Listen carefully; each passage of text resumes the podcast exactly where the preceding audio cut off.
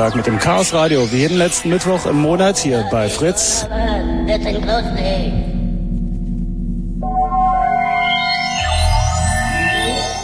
Drei Stunden rund um das Thema Computer im weitesten Sinne. Mit dem Chaos Computer Club und mit Johnny. Hallo.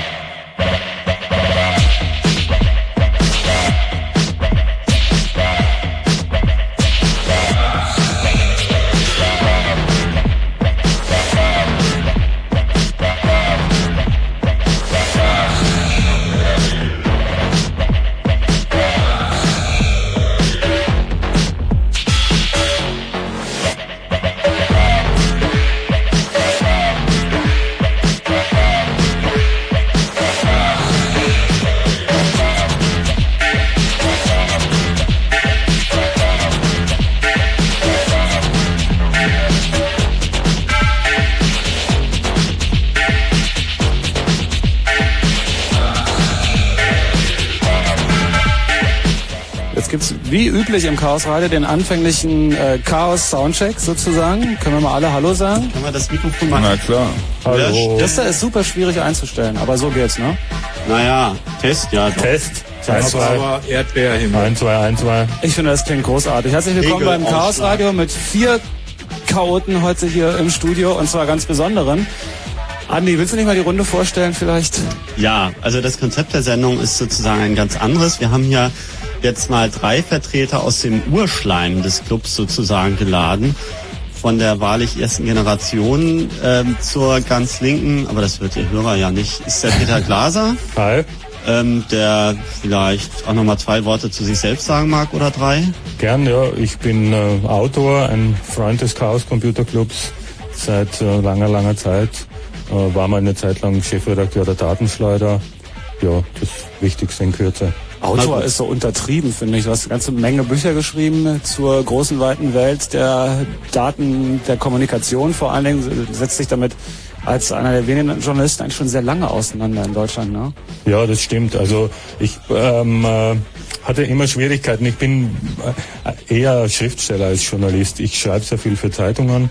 Und ähm, äh, es gab Zeiten, zu denen es mir sehr schwer gemacht worden ist oder ich es mir selber sehr schwer gemacht habe äh, Schriftsteller zu sein. Die erste Zeit war Ende der 70er, Anfang der 80er Jahre, als Punk und die neue deutsche Welle kam, weil damals war es fast ausweglos, nicht Popstar werden zu wollen. Und wenn man, ich saß mit meiner Schreibmaschine, ich habe in einem Studio gewohnt, praktisch im Keller in Düsseldorf und äh, hatte meine Schreibmaschine im Nebenzimmer und da kamen dann Leute rein, gucken die Schreibmaschine an, wie wenn jemand so ein Ammoniten oder irgendeine so Versteinerung irgendwie an den Tisch liegen hatte. Das und das hat in mir Selbstbewusstsein gebraucht. Und das zweite war der Computer. Ähm, äh, äh, an dem ich sehr großen Spaß gefunden habe, weil ich jetzt endlich als Schriftsteller auch eine schöne Maschine wie die Musiker hatte, mit der man Lärm machen konnte was mein Selbstbewusstsein etwas gesteigert hat. Ähm, äh, und da ging wieder das Problem los. Ähm, äh, wie kann ich verhindern, Programmierer zu werden oder Techniker zu werden und Schriftsteller zu bleiben. Und an diesen Kämpfen und Gefechten habe ich mich immer irgendwie hochgezogen. Ne? Na gut, und dann etwas daneben? Äh, nein, also mehr in der Mitte sozusagen. Ähm, jetzt räumlich angeordnet ist der WIG. Ähm, tja, vielleicht. Naja, ich würde sagen, ich bin das krasse Gegenteil von Peter Glaser. Äh, ich habe mich im Club oder als der Club so aufkam, ähm, in dem Triumvirat immer im Wesentlichen um die Technik gekümmert, weil eigentlich die äh, äh anderen äh, Beteiligten eher weniger mit Technik zu tun hatten und ich doch tatsächlich einer der wenigen gewesen bin, der eine gewisse Begeisterung für die Technik aufgebracht hat und die auch tatsächlich versucht hat, in allen ihren technischen, sozialen und sonstigen Auswirkungen auch ähm, zu analysieren und zu verstehen. Und so ist es dann auch gekommen, dass ich dann irgendwann auch beruflich Elektronik-Sachverständiger geworden bin. Mhm. So, und dann haben wir hier noch den Wow, der sich auch lieber selbst vorstellt, glaube ich, weil da kann ich sowieso nur Falsches sagen. Naja, ich habe mich mit Computern schon etliche Jahre beschäftigt, eben bevor es einen Chaos Computer Club gab. Und letztes Wochenende war ich in Kiel und habe in der gleichen Kneipe gehockt, wo wir vor 20 Jahren die ersten Treffen mit Computerfreaks hatten. Also so 1979, die ersten CPM-Treffen damals. Und die Kneipe sieht noch genauso aus wie damals. Es hängt nur ein Linux-Installationsplakat im Eingang. Und irgendwann äh, sind aus diesen bundesdeutschen Treffen ist halt der CCC ein Stück entstanden. Tja, und dann sitzt da noch Andi, der euch gerade die anderen vorgestellt hat. Den kennt ihr, der genau. war schon oft hier. Und, ähm, und ein Wort würde ich vielleicht noch zum Konzept der Sendung sagen. Ich dachte, also das, du auch noch was zu dir genau, selber das, das, das, ach, ich selber, das, das ist nicht wichtig.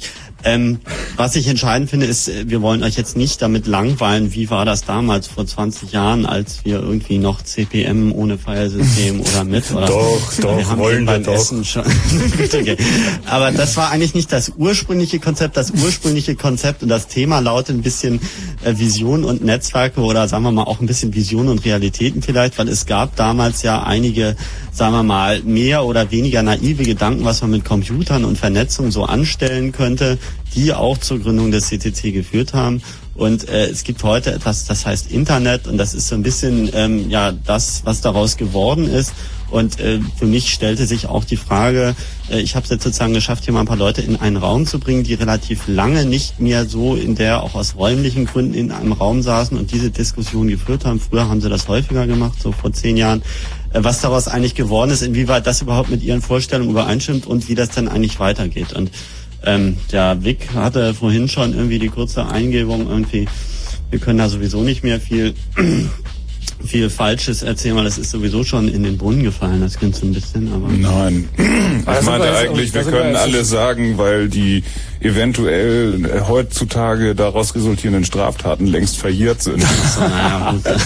Da sind wir jetzt natürlich schon also, mittendrin in diesem Thema, was, was Andi gerade umrissen hat, nämlich, äh, ja, so grob gesagt, ist das, was wir heute haben, eigentlich das, was ihr damals wolltet oder was ihr euch vorgestellt habt, eine Art Chaosradio, äh, Chaosradio, Chaos Computer Club Veteranentreffen sozusagen. Naja, nicht nur, aber auch was wird denn daraus? Also auch schon die Frage nach den Visionen und da sind natürlich auch die Hörer gefragt, inwieweit die denn mit irgendwelchen Vorstellungen mal sich dem Medium Computer äh, ja genähert haben und äh, die jetzt vielleicht mal ein paar Jahre später feststellen, ob dann das, was daraus geworden ist, in ihrem persönlichen Nutzen oder auch in dem, was man da so andernorts irgendwie feststellt, mit dem in irgendeiner Form in positiver Übereinstimmung oder in welcher Form auch immer korrespondiert. Ihr könnt uns die nächsten, na jetzt sind es nicht mehr drei Stunden, aber zwei Stunden, zwei, eine Dreiviertelstunde, also bis ein Uhr. Bis ein Uhr werdet ihr einen interessanten Abend hier vor euch haben. Ihr könnt uns im Radio hören natürlich. Ihr könnt uns auch erstmalig beim Chaos Radio äh, direkt live im Netz hören, über Real Audio nämlich. Ihr geht einfach auf die Fritz-Seiten unter www.fritz.de gibt es einen direkten Link dahin. Wer einen Real Audio Player installiert hat, der ähm, kann uns dort hören, was natürlich ein bisschen Quatsch ist, wenn er uns jetzt im Radio hört, aber vielleicht könnt ihr euren Freunden und Freundinnen Bescheid sagen, die nicht in ähm, unserem Sendegebiet sitzen, dass auch die sich heute Abend beteiligen können. Und ähm, im Chat geht's natürlich auch wie immer los, nämlich unter www.fritz.de slash speakers. Ist der Telnet-Chat offen? Wisst ihr das? Nee, ich glaube, die sind alle im Kino wegen dieser 23 Premiere. Wegen 23, genau. Aber dann treffen wir uns halt unter dem äh, Fritz Studio Chat und ja, ihr könnt euch auch demnächst einschalten und wir werden dann gleich richtig eintauchen in dieses sicher unterhaltsame und interessante Thema.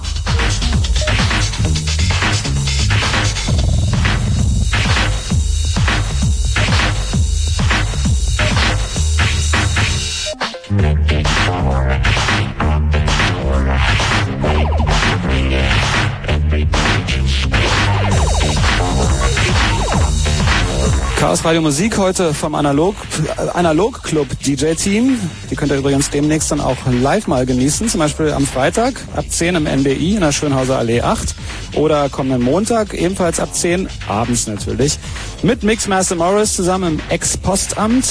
Straße der Pariser Kommune 8910 und am Samstag, den 12. September mit dem Synapsen-Team Hamburg ebenfalls im Ex-Postamt Straße der Pariser Kommune. Sage ich aber nachher alles nochmal durch.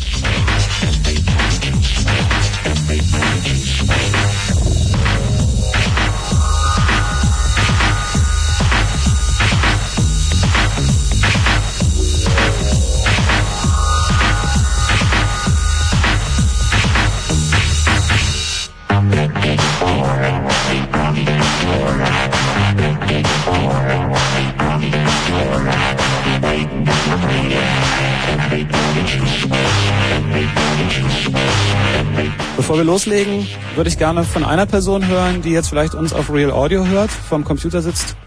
Ähm, vielleicht einen kurzen Kontrollanruf mal, ob das alles draußen bei euch gut ankommt über den Rechner. Ansonsten würde ich nämlich Blitzschramm kontakten. Dann gucken wir nochmal, dass man da was nachregeln muss. Falls also jemand jetzt uns über Real Audio hören kann, kurzer Anruf unter 0331 70 97 110 wäre nett. Und dann können wir das über Telefon auch kontrollieren und haben dann ein schönes Feedback. Gucken, wie das klingt.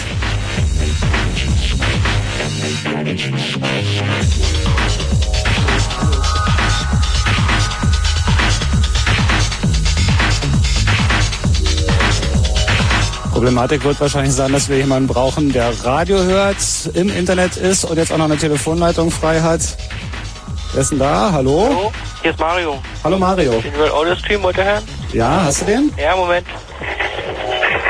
Problematik wird wahrscheinlich sein, dass wir jemanden brauchen, der Radio hört, im Internet ist und jetzt auch noch eine Telefonleitung frei hat.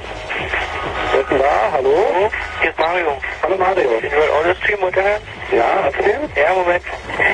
Super, das können wir jetzt stundenlang wiederholen. Großartig.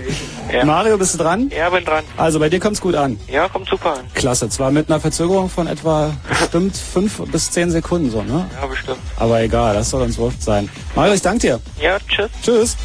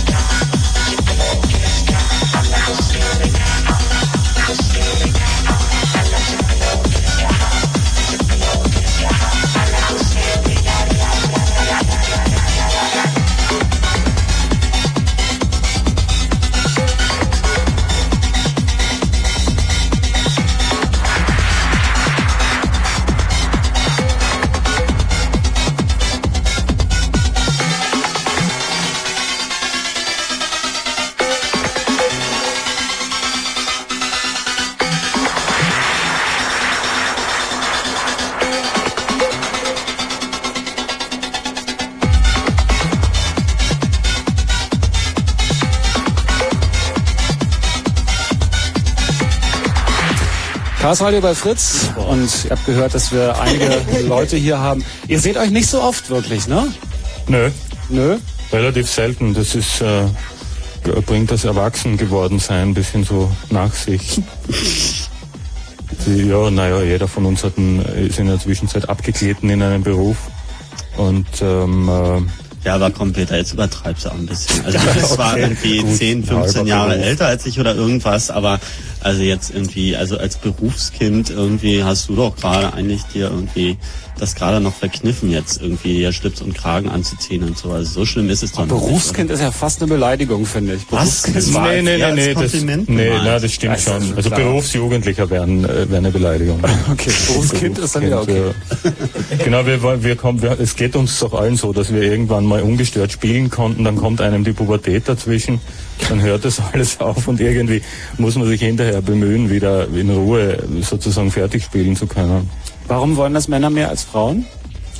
Das muss man die Frauen fragen.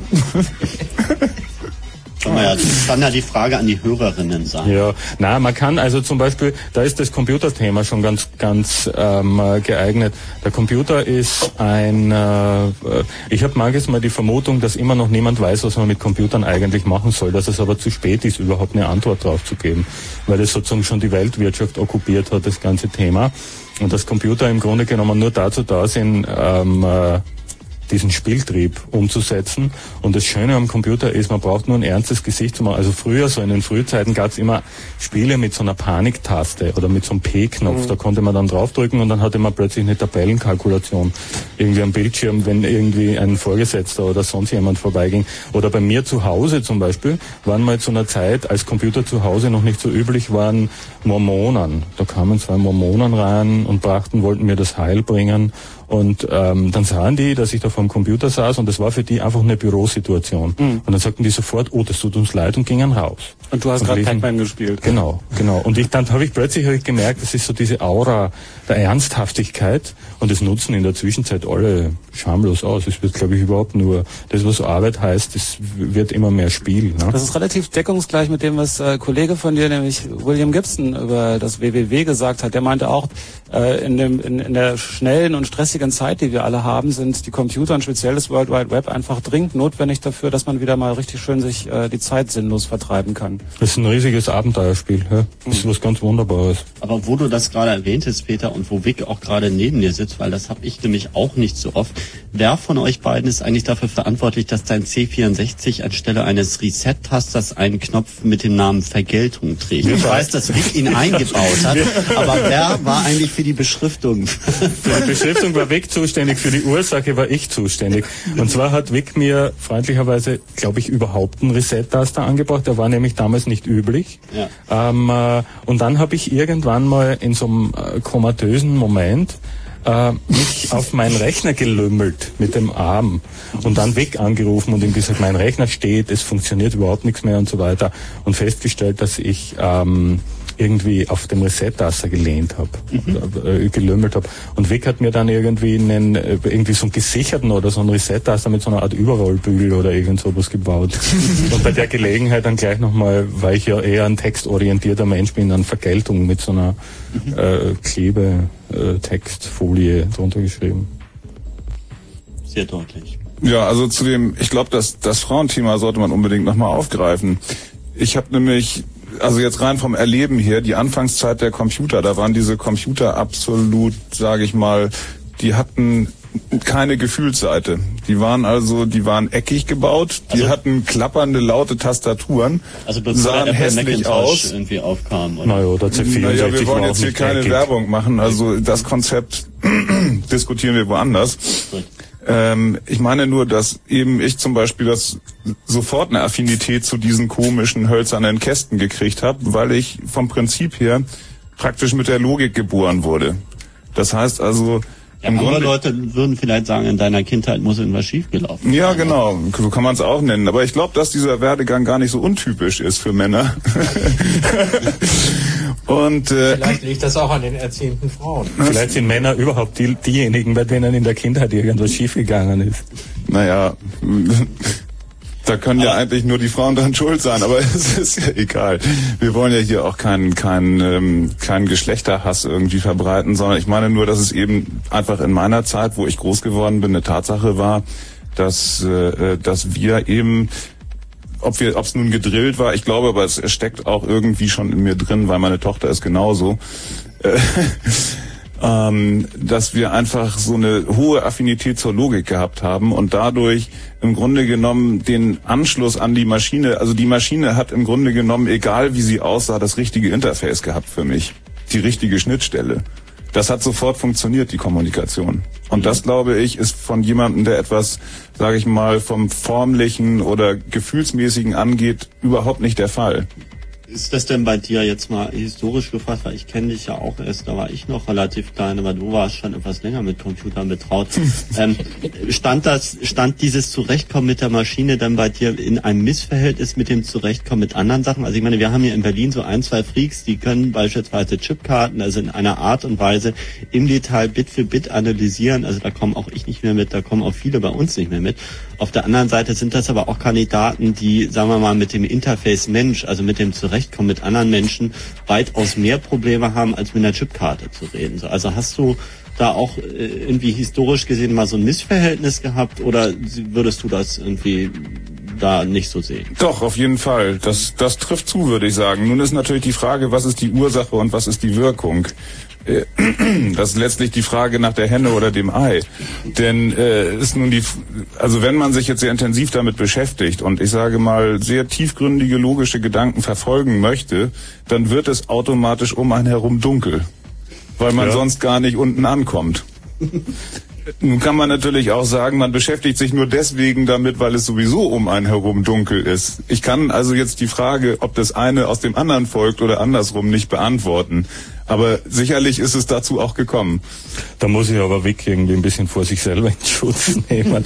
er ist einfach, ich würde einfach sagen, dass Wick jemand ist, der ähm, äh, wie ein Schachspieler denkt. Sehr konsequent, sehr weit voraus äh, und auf eine für andere Leute, für viele andere Leute sehr anstrengende Art und Weise konsequent. Ne? Und die Konsequenz liegt zum Beispiel darin, dass Wick sich immer sehr, so habe so hab ich ihn auch kennengelernt, ähm, sehr ein, so eingehend mit der Technik beschäftigt, dass zum Beispiel sowas wie Gehäuse sind für WIC immer eine Frage gewesen, die irrelevant war. Ne? Ich habe von WIC mein aller, allererstes Modem bekommen, eins der berühmten Chaos-Datenklos, die Baunummer 4. Ne? Das war ein wirrer Drahtverhau, aus dem oben zwei rote so Jumbo-Lights rausgucken. Das sah aus wie so eine Garnele irgendwie, wie so eine außerirdische. Und das stand dann bei mir am Schreibtisch und ich habe irgendwann mal, und ich bin einer von den anderen Leuten, die, die gerne ein Gehäuse hätten. Ne? Und ich habe Weg dann irgendwann mal gebeten, aber nicht. Das ist für Weg ist es vollkommen unverständlich, dass man Gehäuse haben will, weil Weg will irgendwie den unmittelbaren Zugang, die Veränderungsmöglichkeiten, die Eingriffsmöglichkeiten da in die Technik, da kann man ja noch was dran verbessern und so weiter und so fort. Und ich hatte immer das Gefühl, da liegt irgendwie ein Freund mit geöffneter Bauchdecke vor mir irgendwie am Schreibtisch und habe Weg gebeten, ob er da nicht Abhilfe schaffen kann, was er dann freundlicherweise auch gemacht hat. Es war dann so ein, äh, damals ist der äh, Bildschirmtext gerade aufgekommen, so ein BTX-Decoder-Gehäuse, in das das Ganze dann hineingetarnt worden ist, weil das war ja damals alles verboten und illegal. Ne? Also vielleicht noch ein Anschluss zu diesem, zu dieser Eingangsbemerkung von wegen, äh, alles, was wir heute sagen, kann nicht mehr strafrechtlich relevant verwertet werden. Es war definitiv alles, was wir heute tun, mit einer, mit der allergrößten Selbstverständlichkeit verboten als wir, wir bringen, angefangen haben. Wir bringen gleich mal ein bisschen Licht überhaupt in diese ja nicht allzu ferne Vergangenheit und erzählen mal so ein bisschen von früher. Wir wollen das natürlich nicht zu so einer Sendung werden lassen, wo alles nur ah, früher war und so weiter. Äh, das kennen wir ja zu Genüge. Das haben wir musikalisch ja gerade. Wir haben ja 80er Jahre Woche, Wochen bei Fritz gerade irgendwie und das ist äh, enorm erfolgreich. Leute wollen alle die 80er Jahre Musik hören. Heute gibt's ein bisschen 80er Jahre Computerthemen. Dann ansatzweise, das machen wir gleich nach dem Fritz Kurzinfo, was gleich folgt. Und dann können wir vielleicht auch mal ähm, danach dann schon mal die Telefone eröffnen. Vielleicht kann man die, die äh, Frage mit, ähm, ob Jungs da mehr den Spieltrieb weiterverfolgen oder so, vielleicht kann man die nachher auch mal an die Hörer und vor allen Dingen Hörerinnen weitergeben. Gleich mehr im Chaos Radio.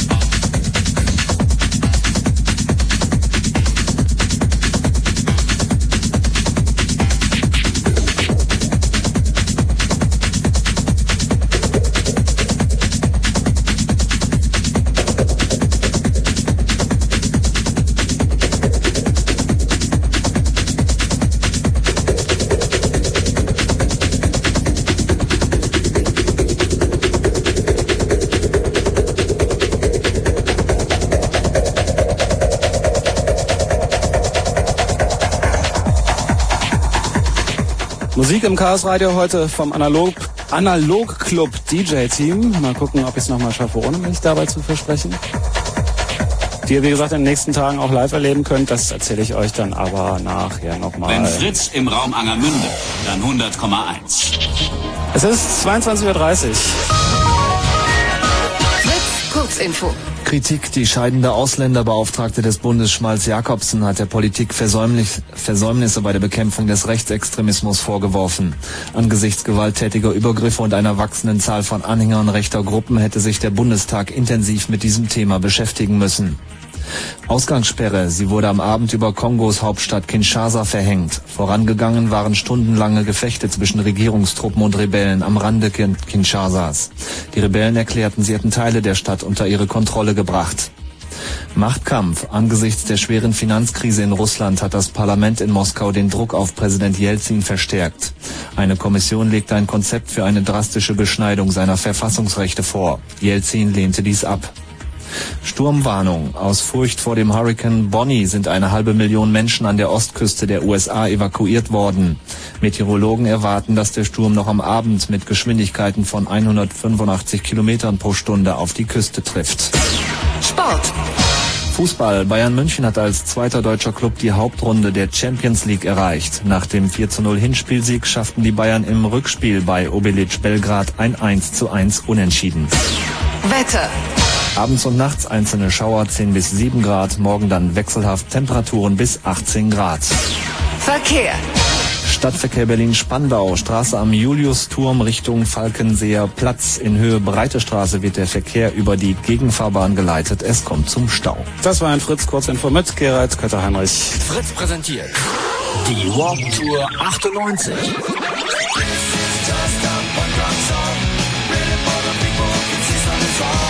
Bad Religion, 5 Sterne Deluxe, The Specials, Pitchshifter, Lagwagon und einem ziemlich unbekannten Punk-Ensemble aus Düsseldorf. Außerdem Skate- und BMX-Profis aus Amerika. Die Warp Tour 98. Mittwoch, 9. September ab 16 Uhr in der Freilichtbühne Wuhlheide. Gepunkrockt, skategeboardet und BMX von Fritz. Und geworbt wird hier auch, nämlich zeitgeworbt sozusagen. Welcome back beim Chaos Radio. Jeden letzten Mittwoch im Monat hier bei Fritz. Und heute Abend exklusiv für euch, da auch live im Netz per Real Audio. Ihr könnt ähm, unter www.fritz.de, da ist ein Button drauf, da klickt ihr einfach rauf und dann könnt ihr das hören. Und das wäre nett, wenn die Leute, die im Chat sind oder im, im IRC oder Telnet-Chat funktioniert scheinbar doch, sagt hier gerade jemand. Also äh, wenn ihr da allen möglichen Menschen Bescheid sagt, dass man es per Real Audio auch hören kann und nicht nur im Radio hier im Sendegebiet.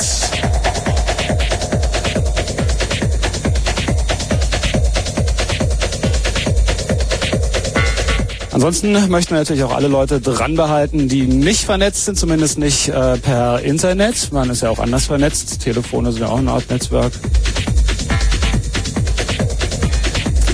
Vom Chaos Radio heute dabei Peter Glaser, Vic, Wow und Andi. Vic und Wow und Andi. Ja, schöne Kombi.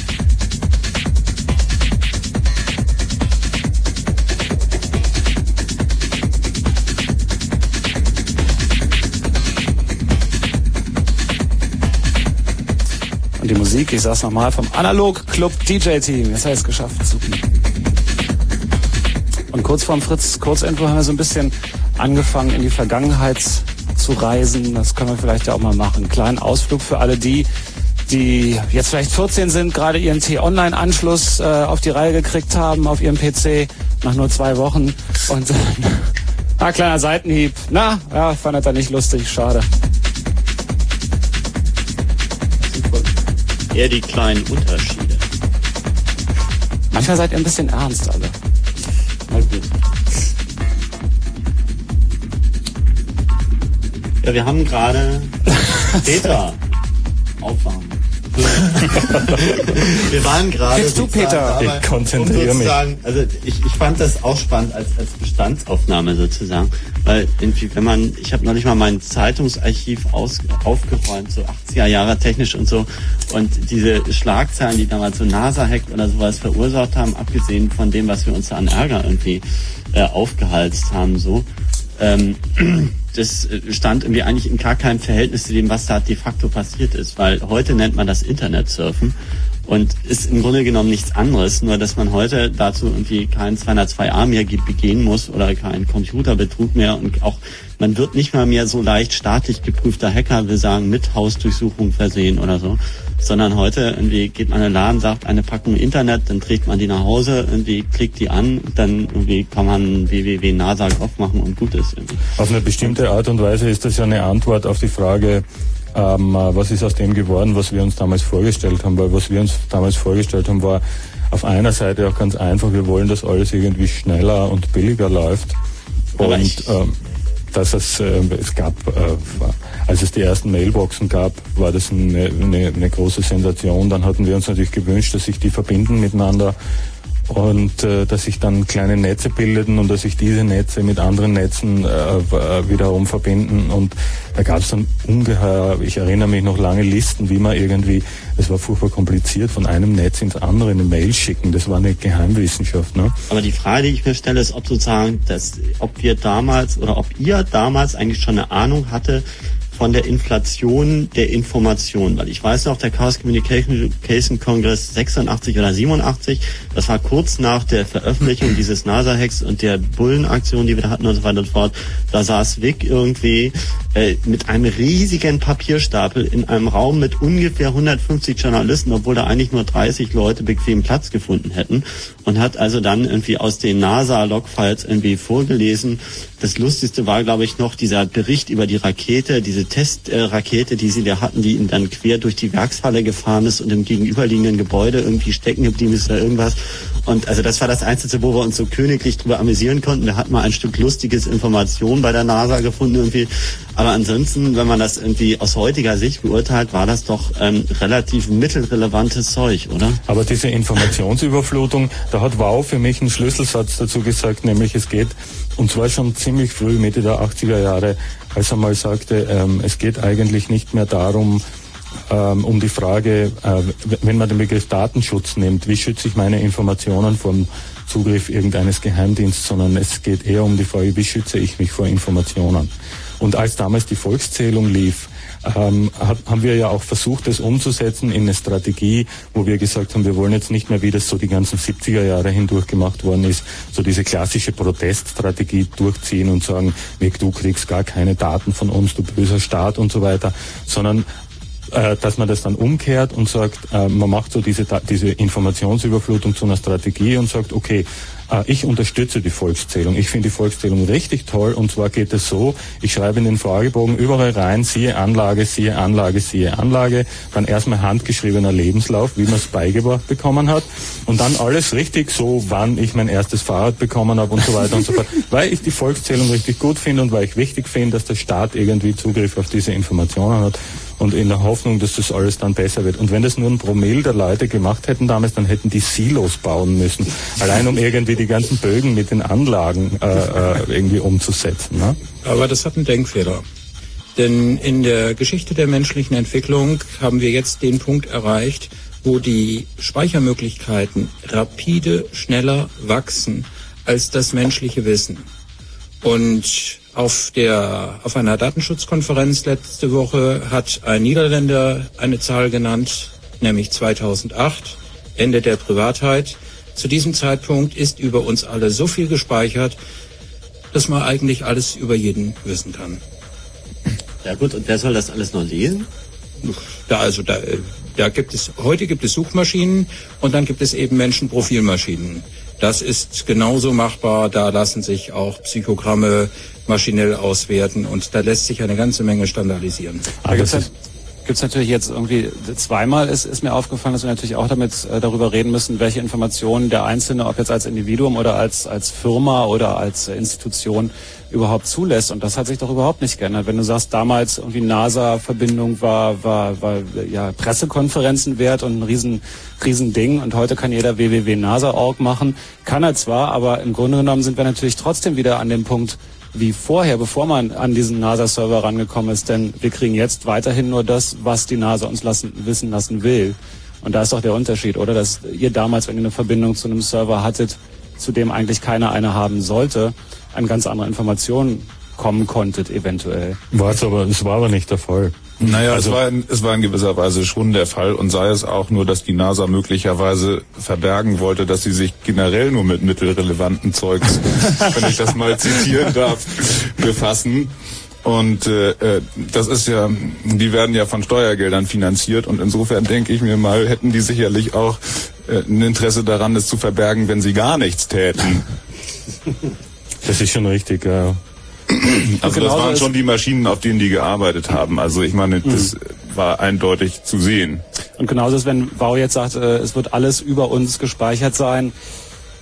Äh, man kann ja nur speichern das, was in irgendeiner Form eingebbar ist oder so. Also ich meine, es gibt wahrscheinlich bestimmte Bereiche deiner Gedanken, die nicht speicherbar sein werden. Außer natürlich, Da muss, ich dir, da, da muss ich dir aber gleich direkt widersprechen, aus dem ganz einfachen Grunde, dadurch, dass alle Leute an, andauernd irgendwas auf dem Internet rumklicken. Ich meine, ich habe selbst mit einem Kumpel einen Internetprovider aufgemacht und habe einfach nur mal so auf dem Schirm vor mir die Proxy-Protokolle vorbeilaufen sehen. Was da an Informationen schon drinsteht über die einzelnen Benutzer, die diesen Proxy benutzen, das genügt schon, das genügt schon wirklich, um die Leute, sag ich jetzt mal, ganz gezielt mit Werbung anzusprechen. Das auf Im alle Fälle. einfachsten Falle, im ungünstigsten Falle würde ich sagen, reicht es sogar schon, um diese Leute zu erpressen. Hm. Und das sind ja auch genau die Daten, auf die heute der Staat Zugriff nehmen möchte per Gesetz. Da hatten wir äh, einige Sendungen drüber zu dem Thema, zur Datenspur, die wir alle hinterlassen im Netz und so weiter. Und da gab es dann auch diesen Vergleich, damals Volkszählung haben wir uns alle gegen Wert, jetzt klicken wir alle freiwillig. Die Frage ist nur, also was ich mir manchmal überlege, ist, dass diese Daten natürlich gerade für Werbezwecke und so eine Geschichten wirklich gut verwendbar sind, aber natürlich auch enorm verfälscht sind, oder? Ich meine, wie oft hast du irgendwie dir Seiten angesehen, die dich prinzipiell wirk nicht wirklich interessieren? Einfach weil du vielleicht gesagt hast, ach, gucke ich mir mal an oder so. Oder weiß ich nicht, äh, du hast telefoniert und hast irgendwie rumgeklickt und so. Wenn jemand also ein Profil äh, anhand dieser Daten anlegt, kann das auch kompletter Quatsch sein. Also ich kann nur sagen, häng dich eine Woche an meinen Proxy ran und ich sag dir genau, wer du bist. Ja, es ist aber in, in, der, in der werbetreibenden Wirtschaft in der Zwischenzeit so, dass die äh, große Datenbestände miteinander abgleichen. Also der Adresshandel, äh, um genauer zu sein, das Database-Marketing, äh, also wo die kombinieren bis zu mehrere hundert Datensätze über einen Haushalt. Das nimmt schon Qualitäten an. Es gibt so Sachen wie, das nennt sich Mikrogeografie, wo du ganze Straßenzüge ähm, äh, nach dem sozialen Hintergrund, nach dem familiären Hintergrund, nach Einkunft, äh, ähm, nach den sozialen Gegebenheiten, ist das irgendwie eine, eine Arbeitergegend, ist hier die Kriminalität relativ hoch und so weiter und so fort. Und wenn du solche Sachen verknüpfst, was geschieht, und diese Datensätze sind auch relativ teuer, weil die werbetreibende Wirtschaft dann sehr, sehr zielgenau eben ihre, nicht mehr so diese Art von Schrotschuss-Werbung, so diese klassischen Massensendungen noch überall hinheben, dann haben sie eben eine hohe Ausfallquote und aber die, die Chance irgendwie so einigermaßen ähm, diejenigen, die es auch ansprechen soll, zu erreichen. Also doch noch- gerade einen ganz aktuellen Fall, ich habe leider vergessen, von welcher Firma das ist, die jetzt online äh, Versand machen, auch du bestellst online irgendwelche Sachen und die klammern tatsächlich Straßenzüge aus. Die beliefern bestimmte Straßen und Bezirke nicht, unter anderem in Berlin, weil sie sagen, da ist die Arbeitslosenquote so und so hoch, da haben wir zu viel Stress mit nicht bezahlten Rechnungen und mit Nachnahmesendungen, die wir zurückkommen. In diese Straßenzüge wohlgemerkt liefern wir nicht. Und das ist äh, echt ein Hammer. Das ist eine ganze Industrie. Ja. Die ist natürlich nicht besonders daran interessiert, dass das groß in der Öffentlichkeit diskutiert wird. Es wird auch relativ wenig darüber berichtet. Und wenn, dann ist es relativ spröde, weil das irgendwie so eine Geschichte, okay, da ist irgendwie eine große Datenbank und so weiter. Das Problem beim Datenschutz, beim sogenannten, ist überhaupt, dass einem nichts genommen wird. Es ist sozusagen absolut unkörperlich.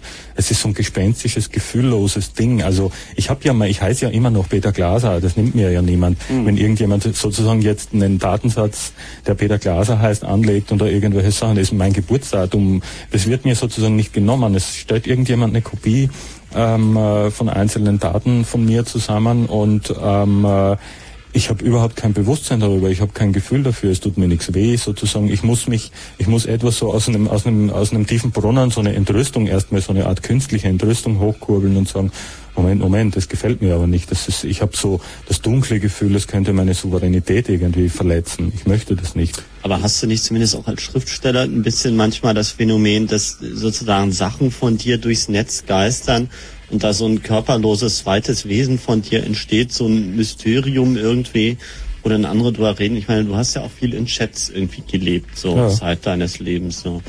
Und ähm, also kennst du da nicht auch das Gefühl, dass sich deine Daten irgendwann selbstständig machen? Ja, das gefällt mir sehr gut. Also ich bin vielleicht, ne- ich bin vielleicht eine Ausnahme. Ich kann da wieder nur Wow zitieren. Die beste Möglichkeit, seine Daten zu schützen, ist sie so weit wie möglich zu verbreiten. Dann können sie nämlich am wenigsten verloren gehen. Also wenn man möchte, dass irgendwas nicht verloren geht, dann kann man es auf dem Internet verbreiten, in der Hoffnung, dass es Leute gibt, äh, denen das auch gefällt, die das interessant oder wichtig finden, die das kopieren und weiter verbreiten. Ne? Ja. Aber um nochmal sozusagen zurückzukommen auf diese NASA-Zeitgeschichte oder was auch immer. Ich meine, schon damals gab es irgendwie diesen Satz von dem angeblich ein IBM-Ingenieur soll das mal gesagt haben, so der Computer ist die Antwort, was uns jetzt noch fehlt, ist die Frage. Nee, es war ein Atari-Manager. Naja, also, das kenne ich auch. Genau, und das ist, der Computer ist die Lösung, was uns jetzt noch fehlt, ist das Problem. Richtig. Na, however, ich meine, das Da sich, arbeiten wir ja dran. äh, am Problem. Aus der, also aus der Zeit, um, um jetzt das Thema jetzt so ein bisschen, um das Thema ein bisschen wieder aufzugreifen, wie wir im Prinzip sozusagen, wo, wo sich bei uns langsam die Vision eingestellt hat, das war, das muss zu einer Zeit gewesen sein, sage ich jetzt mal, wo ich glaube der C64 noch nicht ganz rausgekommen war. Was wir da ausprobiert haben, einfach ist eine Schleife, also über vorhandene Datennetze, Internet gab es damals noch nicht, also auch nicht in Ansätzen eigentlich, also funktionierend äh, dass wir über vorhandene Datensetz, äh, Datennetze, äh, paketvermittelte Datennetze, also hier in Deutschland DATEX-P und dieses ganze Geraffel, äh, einmal eine Schleife, eine Datenverbindungsschleife um die Welt gezogen haben und uns einmal rund um die Welt sozusagen äh, durchgewählt haben, um uns dann hier wieder selbst zu treffen mit einer Verzögerung von etwa 40 Sekunden. Da war eigentlich klar, dass das geht. Also und wir da war eigentlich auch die Vision geboren, dass das eigentlich überall gehen muss. Ich möchte da noch mal ein bisschen fundamentaler rangehen. Das ist nämlich der, der Computer ist für mich eine wichtige Universalmaschine. Eine Universalmaschine, die erste Universalmaschine in der Entwicklung war das Rad. Die nächste Universalmaschine war nach meiner Einschätzung die Uhr. Da waren fürchterlich viele Zahnräder drin und eine Unruhe mit einem Takt. Und in die Uhren können durchaus eine Ideologie haben. Im spanischen Königshaus in Madrid stehen katholische Uhren. Die haben nicht drei Zeiger, sondern in jedem Raum steht so eine Uhr, die hat vier Zeiger. Und der vierte Zeiger ist für den katholischen Takt, für den Wochentag. Und äh, in, wenn ich jetzt diese Entwicklung weitersehe von, von der Uhr, also so rein geisteswissenschaftlich waren auch viele Schweizer Uhrmacher als Maschine für die Industrialisierung eben so anarchistisch drauf, weil sie sahen, hier kommt eine Maschine für die Arbeitskontrolle, für die Industrialisierung. Und die nächste Maschine in der Entwicklung ist einfach der Computer als Produktionsmittel. Ein riesiges Rationalisierungswerkzeug und zwar ein absolut universelles, ein generelles, mit dem man alles machen kann. Eine Universalmaschine. Und diese Eigenschaft, die haben wir geahnt, aber noch nicht so begriffen. Wir haben 1984 den Computer als Medium gesehen und das haben damals noch relativ wenig. Aber hast du dir denn damals auch einen katholischen Computer vorgestellt? Es gab ja eine katholische. Programmiersprache mal, ne? Vatikal. Vatikal. Die haben die Bayern erfunden mit einer ewigen Liste und eine, die ist auch noch irgendwo im Netz Genau, zu mit so einem Kruzifix als Cursor und wenn du einen Fehler gemacht hast, ist ja eine ewige Liste gekommen. Aber wenn ich mich hier so umgucke, stelle ich fest, dass keiner von uns eine Uhr um hat.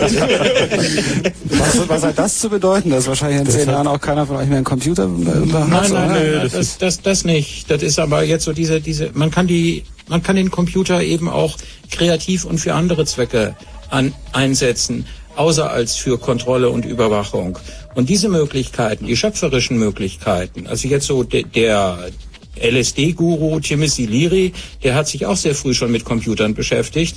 Und eines der ersten Spiele, als es noch eigentlich gar keine richtigen Computer gab, da hat er schon Mind Mirror gemacht. Ein buntes Spiel, was kreative Gedankenmöglichkeiten ausnutzt. Also für die damalige Zeit war das irgendwie was absolut Neues. Das gab's sonst kaum. Das fiel jetzt ein paar Mal das Wort Vision. Ähm, wir haben, wenn ich so zurückgucke auf die, auf die äh, doch, doch äh, viele Sendungen Chaos Radio jetzt, da gab es viele Sendungen, wo man weniger von optimistischen Visionen geredet hat, sondern eigentlich auch von Ängsten und Gefahren, die auf uns zukommen, die schon da sind und wo man versucht hat, ein bisschen Licht in eine sehr dunkle Angelegenheit zu bringen. Gab es beim Chaos Computer Club, wenn ihr zurückguckt, die sagen wir jetzt 20 Jahre, ähm, gab es irgendwann Zeiten, wo es, wo es alles eine optimistische Vision war, wo man gesagt hat, stell dir mal vor, das und das würde passieren, wäre das nicht großartig? Und gab es dann irgendwann Umschwung, wo man gesagt hat, ah, was da auf uns zukommt, äh, da habe ich ein bisschen Schiss vor. Und wie sieht das heute aus? Ich glaube, die optimistische Version, die hat darin bestanden, dass wir uns alle, jeder auf seine Art und Weise schon relativ früh versucht haben, eine gewisse Souveränität gegenüber dieser Maschine zu verschaffen. Und das hat uns so ein Grundgefühl gegeben. Da gehören jetzt gar nicht so sehr diese ganzen kritischen Gedanken, Beobachtungen, diese ganzen äh, Überlegungen zu Datenschutz und so weiter und so fort dazu, sondern wir haben versucht herauszufinden, als noch die meisten anderen Leute sich nur irgendwie mit langen Stangen überhaupt diesen Maschinen versucht haben zu nähern, einfach so eine Maschine einzuschalten und damit rumzuspielen, ohne dass man sich überhaupt Gedanken darüber gemacht hat, was kann man damit machen, was ist das und so. Ich gehe einfach mal hin, schalte es ein und gehe da rein in das Ding. Und hat dann gesehen, aha, das ist ja eigentlich irgendwie alles äh, ein bisschen Glas und Blech und Plastik und hat das Ding entmystifiziert. Jemand wie Wick ist ganz tief in die Technik eingestiegen und hat gesehen, aha, da kann man auch nur Nullen und Einsen von links nach rechts verschieben und so geht das und so geht das. Dann kennt, dann weißt du, wie das Ding funktioniert und man lernt die Möglichkeiten kennen, dann kann man die Gefahren relativ realistisch einschätzen und was wir alles sehr früh ähm, ähm, herausgefunden haben, waren die Spiel, die Spielräume, die Spielmöglichkeiten. Das hat immer sehr, sehr viel Spaß gemacht. Aber und das ist jetzt die sehr reflektierte Version, die du gerade von der optimistischen Seite präsentierst. Also ich bin ja irgendwie so 85, also vor der Einführung dieser Gesetze äh, zum Club gekommen und das war für mich in der Tat damals nicht nur visionär, sondern auch sehr prickelnd. Also das war die Zeit, wo alle wussten, ab nächstes Jahr ist es verboten und jetzt haben wir noch mal richtig Spaß. Und also gut, das war vielleicht auch, ich muss auch gestehen, da war ja auch meine frühe Pubertät äh, vielleicht den Begeisterungen noch irgendwie zuträglich gleichzeitig. Aber für mich war das auch einfach ein Gefühl, da rumzusitzen, sich bei irgendwelchen Leuten privat zu Partys nachts oder wann auch immer hinzusetzen und mal irgendwie äh, in amerikanischen Datennetzen ein bisschen spazieren zu gehen und mal die Washington Post zu lesen und so Geschichten, die dann per 300 irgendwie Zeichen pro Sekunde da so langsam auf den Bildschirm kamen und also äh, so Geschichten, die einfach, äh, einfach, also für mich da auch irgendwie so, so ein Gefühl einfach, irgendwie so ein Forschungsgefühl. Also man hat sich einfach die Geschichten angeguckt, so irgendwelche Universitäten, Firmen haben uns mehr oder weniger gesponsert, ob sie das jetzt wussten oder nicht. Also man braucht immer so, so Kennung und Geschichten. Na klar, welche, Jugend forscht, ne? Ja, ja, eben so dieses Jugendforschgefühl. Ich meine, wie gesagt, also ich fand das jetzt eben ein bisschen zu reflektiert gesprochen von dir. So, weil, also ich, für mich war das damals ganz unreflektiertes. Ich will wissen, was da eigentlich passiert und boah, ist das spannend, man macht das einen Spaß. Und was wird daraus eigentlich? Also so, so hatte ich schon gemeint, ja. ja. Clubgefühl auch, oder? Ich ja, meine, das heißt naja, ja, das war natürlich auch ein bisschen Gruppendynamik. Klar, es hatte natürlich auch ein bisschen was Prickelndes, weil es halt nicht so direkt erlaubt war. Und ähm, das war schon irgendwie eine Form von Erlebnis so. Und keine Ahnung, ob Leute, die heute Rollerblades fahren, irgendwie auch so einen Spaß haben oder wo da irgendwie die Dimensionen liegen. Naja, also für mich hat es sich so dargestellt, also in erster Linie war es einfach mal, war es total geil. Punkt. Ähm, Punkt, ja, weil das ist im Grunde genommen, äh, alle möglichen Leute reden sich oder reden uns immer alle möglichen Motivationen ein und auch dieser gesamte, also ich muss jetzt sagen, für mich, für mich persönlich, ich spreche jetzt nur für mich, galt auch dieser ganze gesellschaftskritische Müll zunächst mal gar nicht. Das ist, das kam echt erst hinterher sondern es war einfach, es war einfach super. Boah, also es war eine Verlängerung. Es war im Prinzip so wie man einen Hammer in die Hand nimmt, konnte man jetzt ein Werkzeug fürs Gehirn in die Hand nehmen, womit man also eine wesentlich, womit man plötzlich eine weltweite Weitrei äh, äh, Reichweite erreichte, so dass man praktisch das, das das Gehirn hat plötzlich Verlängerungen bekommen, die die ganze Welt umspannt haben. So das war im Prinzip das Gefühl, so das Gefühl, die Welt, äh, ich ich bin jetzt ein schaltender und waltender Bestandteil der Welt.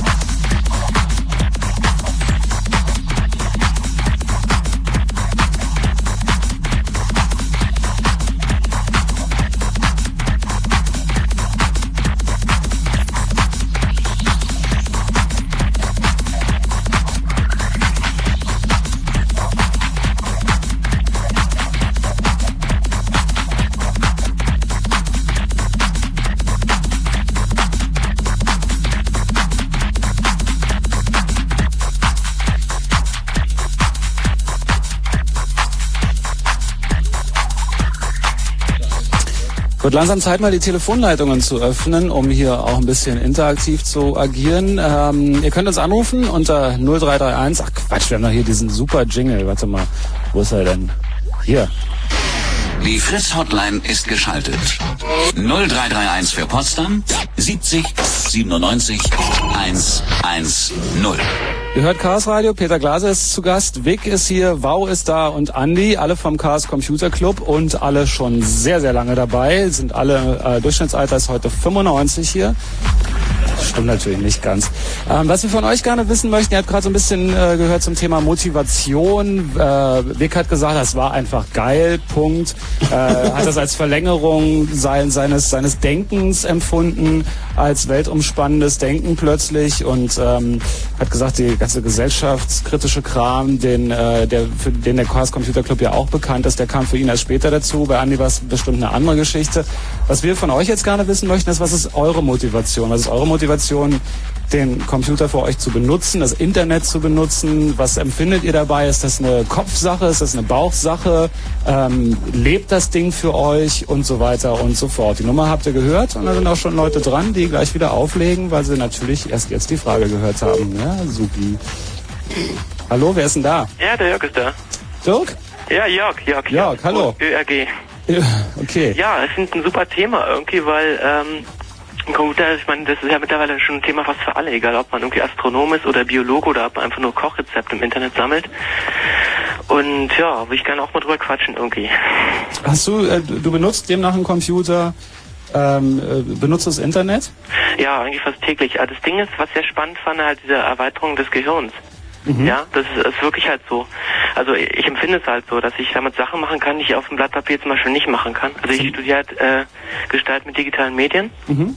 Und insofern benutze ich halt täglich einen Computer und das ist für mich halt also vollkommen selbstverständlich geworden. Und es ist mir auch egal, auf welchem System ich arbeite, ob es nun Mac oder Windows oder Unix oder Amiga ist oder so. Also spielt für mich keine Rolle mehr, weil im Prinzip ist immer das Gleiche eigentlich. Und inwieweit ist das für dich schon ausgereifte Technologie?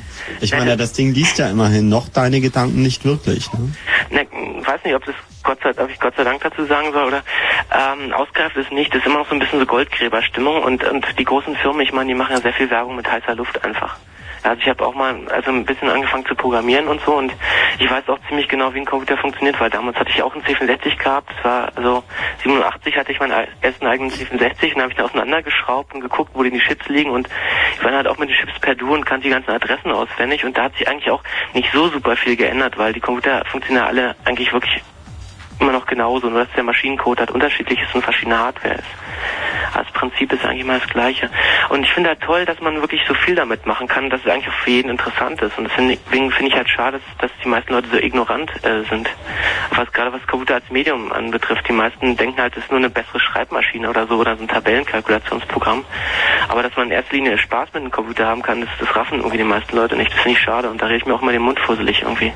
Naja, einem wird ja in der Schule auch nicht beigebracht, äh, dass man mit Physik Spaß haben kann. Ja, das stimmt. Es hängt immer von, von den Leuten ab, die ihn motivieren können und so. Aber das Tolle bei den Computern damals war einfach, dass, dass die Kids uns auch heute so mehr Ahnung haben als, als die Erwachsenen.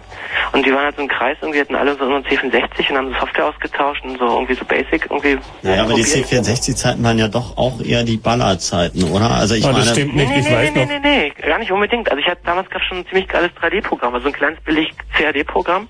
Das hat halt vier Stunden für so ein, so ein äh, schäbiges 3D-Bild gerechnet, aber man konnte schon ein CAD machen auf dem C64 und äh, sogar so, naja, so so Animation und, und Musik und so.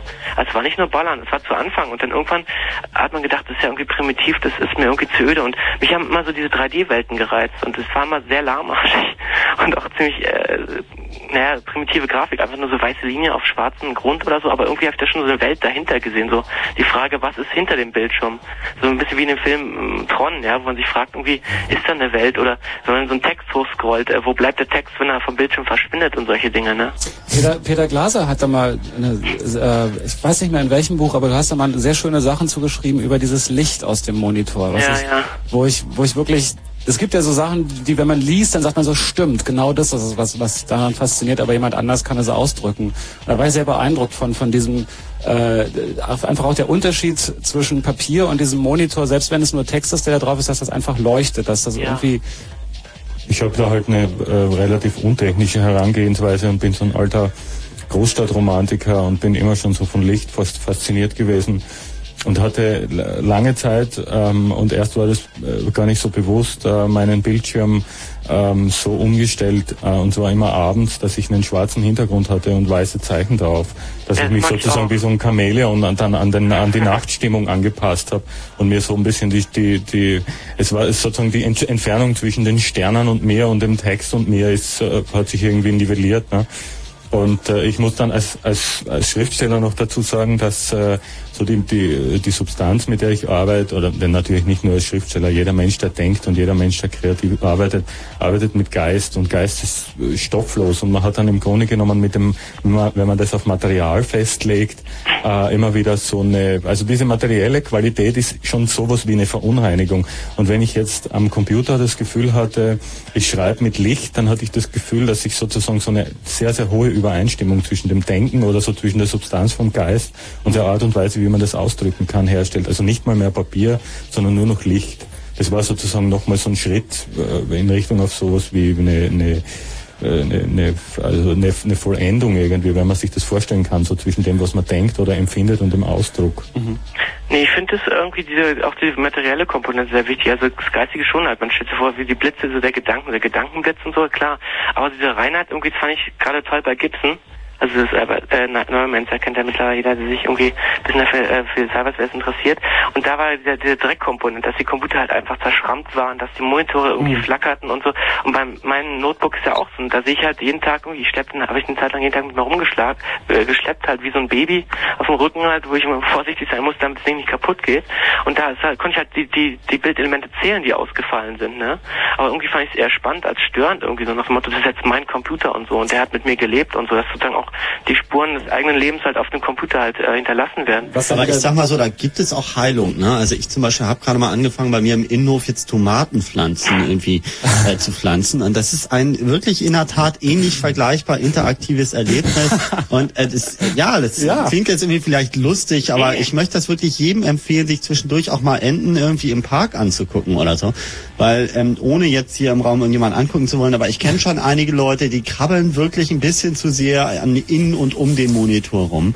Und bei denen gibt's dann auch so ein bisschen so ein gestörtes Wahrnehmungsverhältnis in Bezug auf andere Geschichten, weil äh, Computerdiskussion, also so gerade so diese ganzen Foren und Diskussionsmöglichkeiten übers Netz, die, also wir haben da irgendwie auf der Autofahrt auch ein bisschen drüber geredet hierhin, so das ist alles irgendwie wunderbar, um sich zu zerstreiten, aber irgendwie mit dem Computer in so einem Diskussionsforum Frieden zu schließen, ist glaube ich viel schwieriger, als sich zu zerstreiten. So streiten geht prima. Ich meine, hast du da auch schon mal so Geschichten? ja, auf jeden Es war damals, es ist immer so ein Grabenkrieg. Also solange, solange ich denken kann. Damals gab es die C64-Fraktion, die meinen Atari ist scheiße. Ja? Also Commodore gegen Atari. weh. Amiga, Amiga. Und dann später auf. Amiga gegen Atari und jetzt ist es halt eben Windows gegen, gegen Mac. Das ist immer albern, weißt du? Und für mich ist ein Computer ein Medium. Ich, ich arbeite halt, ich habe in meinem Wohnzimmer habe ich einen Mac, Amiga zu stehen, wo ein Mac-Emulator drauf läuft. Ja, also da arbeite ich auf dem Mac und im Schlafzimmer habe ich ein, ein Windows 95 Notebook und mir ist halt vollkommen Wurst, wo ich dran sitze, weil jedes hat so, so seine schönen Seiten. Ich finde aber auch, Und, und im Computer irgendwie finde ich, äh, es besteht immer die Gefahr, dass man sich entfremdet von der Welt. Aber für mich ist es eigentlich eher so äh, noch eine Erweiterung der Welt, gar kein Ersatz. Also diese Virtual Reality Sache finde ich sehr spannend, hat mich jahrelang gefesselt und da will ich auch gerne später beruflich hingehen. Aber ich finde es ist immer eine Erweiterung. Sprich, man letztendlich äh, bietet ein Computer mentale Karten. Ich glaube auch, da man kann gar nicht genug computern. Also so diese ganze Entfremdungsgeschichte, da mache ich mir überhaupt keine Ich. Sorgen, Überhaupt weil ich weiß, es gibt eine ganz mächtige Waffe, die der Mensch sehr souverän beherrscht. Das ist Den Ignoranz. Ausschalter? Nee, das ist Ignoranz. Wenn dir irgendwas zu viel wird, dann ignorierst du das einfach. ja, es gibt auch noch Freundinnen, ne? Ich meine, es gibt Das wäre als Alternative auch noch in Betracht zu ziehen. und Tomatenzüchten wollen wir auch nicht vergessen. zwischendurch. Also. Nee, aber das Gartending, irgendwie, ich, ich fühle mich immer wie auch teilweise ein Bauer. Das hat wieder so Bauerqualitäten. Also wenn ich, ich render jetzt äh, manchmal 3D-Sequenzen, ja.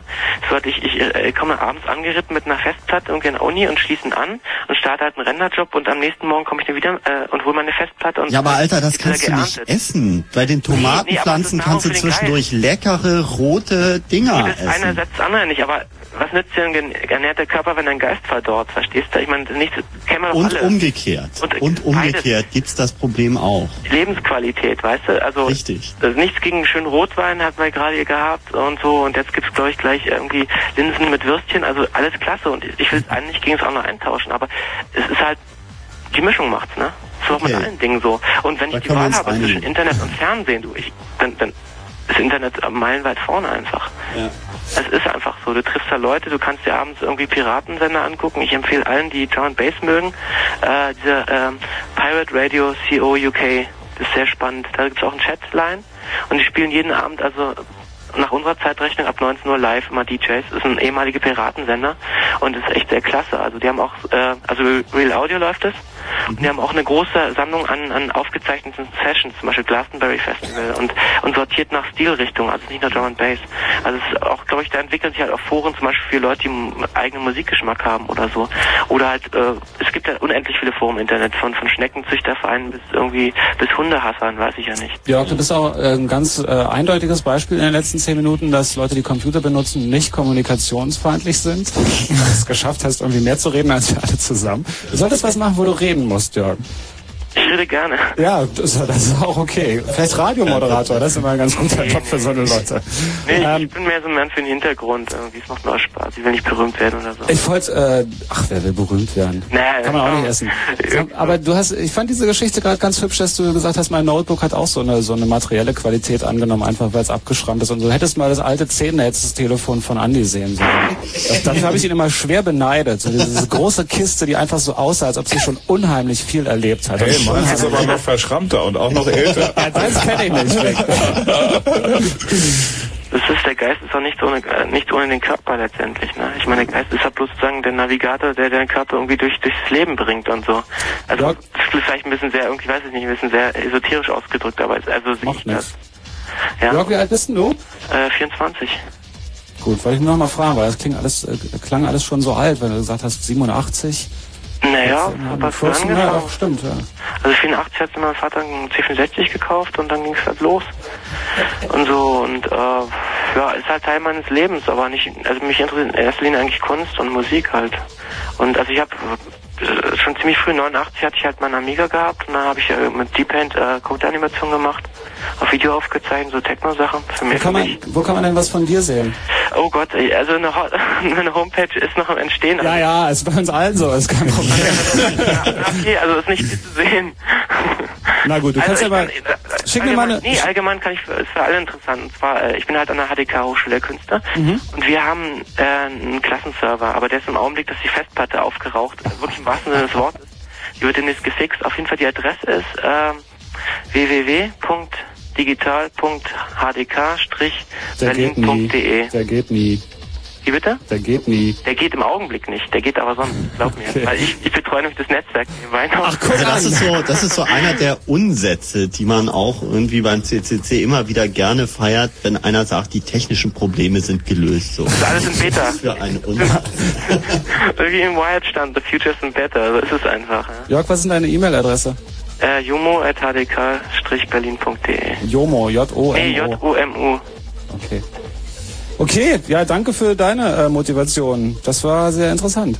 Ja, von mir aus können wir noch stundenlang weiterquatschen, aber Na, gucken, andere vielleicht- wollen ja auch noch ran. Genau, also vielleicht reiche das ich einfach andere mal ein auch. Törnchen weiter. Macht's gut, verduftet, ciao. Ciao. Ciao.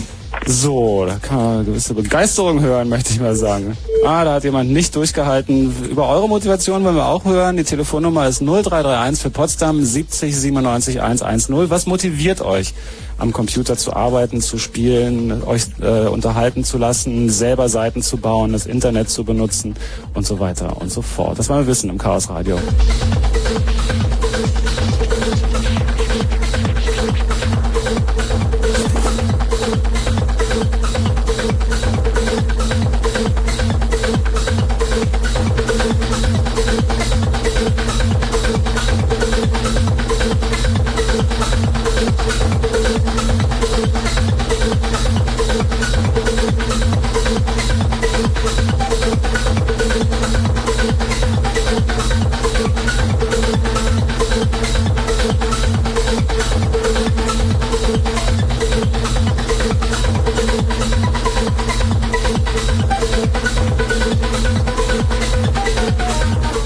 Gerade mal wieder hören, die Chaos Radio Musik kommt heute vom Analog Club DJ Team. Und die könnt ihr live sehen, nämlich am kommenden Freitag ab 22 Uhr im NBI, das ist in der Schönhauser Allee 8, oder am darauffolgenden Montag ebenfalls ab 22 Uhr zusammen mit Mixmaster Morris im Ex-Postamt, das ist in der Straße der Pariser Kommune 8910.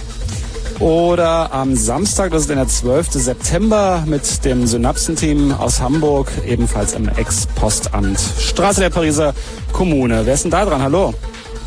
Hallo? Hallo? Hallo? Hallo? Jo, es gibt dann irgendwie doch Leute, die mit der Kommunikation Schwierigkeiten haben. Hallo, wer ist denn da? Robert. Robert, hallo Robert. Jo. Jo, was ist denn deine, also erstmal benutzt du einen Computer? Ja, auf jeden Fall ziemlich viel. Und ähm, was ich von dieser Computerwelt eben im Gegensatz zu der Nicht-Computerwelt eben halte, ist, in der Nicht-Computerwelt, da fühlt man sich ähm, im Prinzip andauernd nur verarscht. Also Fernsehen, Zeitschriften, Radio, überall, was einen umgibt, Werbung. Man wird ja nur noch ähm, von Schrott umgeben. Geht dir das nicht im Netz auch so, speziell im WWW? wesentlich weniger als im Rest der Welt. Also es ist meistens immer, ähm, sagen wir mal, das Netz ist weniger, etwas weniger geldorientiert als der, die Außenwelt. Na, du kannst dir vielleicht die Bereiche aussuchen, die, die unkommerziell Genau, also orientiert da sind. gibt Ne? es wenigstens noch Bereiche, wo äh, so der ideelle Wert zählt. Mhm. Glaubst du, die werden bleiben? Ich hoffe, dass die sich irgendwie vergrößern. Wie seht, wie seht ihr das, für alle, die hier sitzen? Also ich würde sagen, mittlerweile ist die Verarschung auch digitalisiert. Ja Ähm, gut, aber auf jeden Fall hat man irgendwie noch etwas mehr Auswahl. Also ich meine, es gibt irgendwie eine, eine bestimmte Generation von Leuten, die ich auch so unter Medienmachern treffe, die einfach das Internet mit dem Fernsehen verwechseln. Und zwar Mhm. also auf beiden Seiten. Auf der Seite der Produzenten, die irgendwie ins Netz gehen und meinen, ja, wir sind jetzt auch im Web präsent, wir haben jetzt auch unsere Broschüren ins Netz gestellt und gar nicht begreifen, dass man da interaktive Kommunikation machen kann. Aber auch Leute, die eben in den Supermarkt gehen, sich eine Packung Internet kaufen und dann eben irgendwie die Fernbedienung des Fernsehers mit der Maus des Computers austauschen und im Grunde genommen genau dasselbe machen, nämlich Betrachtung on Demand. Also Webseiten auswählen und betrachten ist im Kern vielleicht auch nicht sehr viel anderes als äh, Fernsehprogramme auswählen und betrachten. Aber es gibt eben im Netz immer noch sehr viel niederschwelligere die Möglichkeit, eben als Sender da reinzugehen und äh, eben selber Sachen zu machen oder eben in Usenet-Foren in einer ganz anderen Art und Weise äh, Kommunikation zu suchen und so weiter und so fort. Insofern, ich glaube, es ist eine Frage des Bewusstseins und auf jeden Fall bieten irgendwie eine, eine Internet-Connectivity und ein entsprechender Rechner einfach mal eine andere Form von Möglichkeit. Und man kann auch Betrachtung on Demand und sich verblöden. Das ist nicht so, dass einem die Verblödung irgendwie als Option nicht geliefert würde in der digitalen Welt, aber auf jeden Fall kann man sehr viel leichter auch ganz andere Sachen machen. Und ich glaube, das ist der entscheidende Unterschied, dass auch Leute, die wir jetzt vielleicht oder es gibt so Leute, die entwickeln ja auch schimpansensichere Oberflächen und werben dann damit und so. Also dass auch sozusagen der, der Teil der Bevölkerung, der eben mit der Technik nicht unbedingt geboren wurde, jetzt sehr viel einfacher die Möglichkeit hat, damit auch mal irgendwie klarzukommen. Okay, aber in der Entwicklung vergisst der Andy da leider auch noch was, denn die jetzt die Technologien, die uns jetzt gerade als das Ultimative vorgestellt werden, wie zum Beispiel ADSL, die haben ein Upstream-Downstream-Verhältnis von 1 zu 10. Ja, das ist immer noch BTX 12 zu 75, das ist schon richtig, aber es ist immerhin schon irgendwie Bis, bis sogar noch einige Größenordnungen höher, nämlich die Satellitenlinks. Da hat man nämlich einen äh, Upstream von 64 Kilobit und einen Downstream von 2 Megabit. Da ist das Verhältnis noch sehr viel schlechter. Da kann man vielleicht ganz kurz für die, die jetzt sagen, haben was, äh, da redet Vic gerade davon, dass das Senden sehr viel langsamer ist als das Empfangen. Und das ist natürlich darauf ausgerichtet, dass wir dann äh, Uns mit demselben Müll vollsaugen wie übers Fernsehen auch. Also die Super Couch Potato ist als Vision sicherlich noch in den Gehirnen einiger Krawattenträger verankert. Robert, jetzt haben wir dich aber völlig äh, völlig unterbrochen. Entschuldige. Ja, ich wollte im Prinzip auch darauf dahin hinaus, äh, eigentlich, dass das Wichtige am Internet ist eben, dass man das selber macht. Ist denn äh, tust du tust du das? Ähm, ich versuch's, ja. Meine Homepage ist noch unter Konstruktion.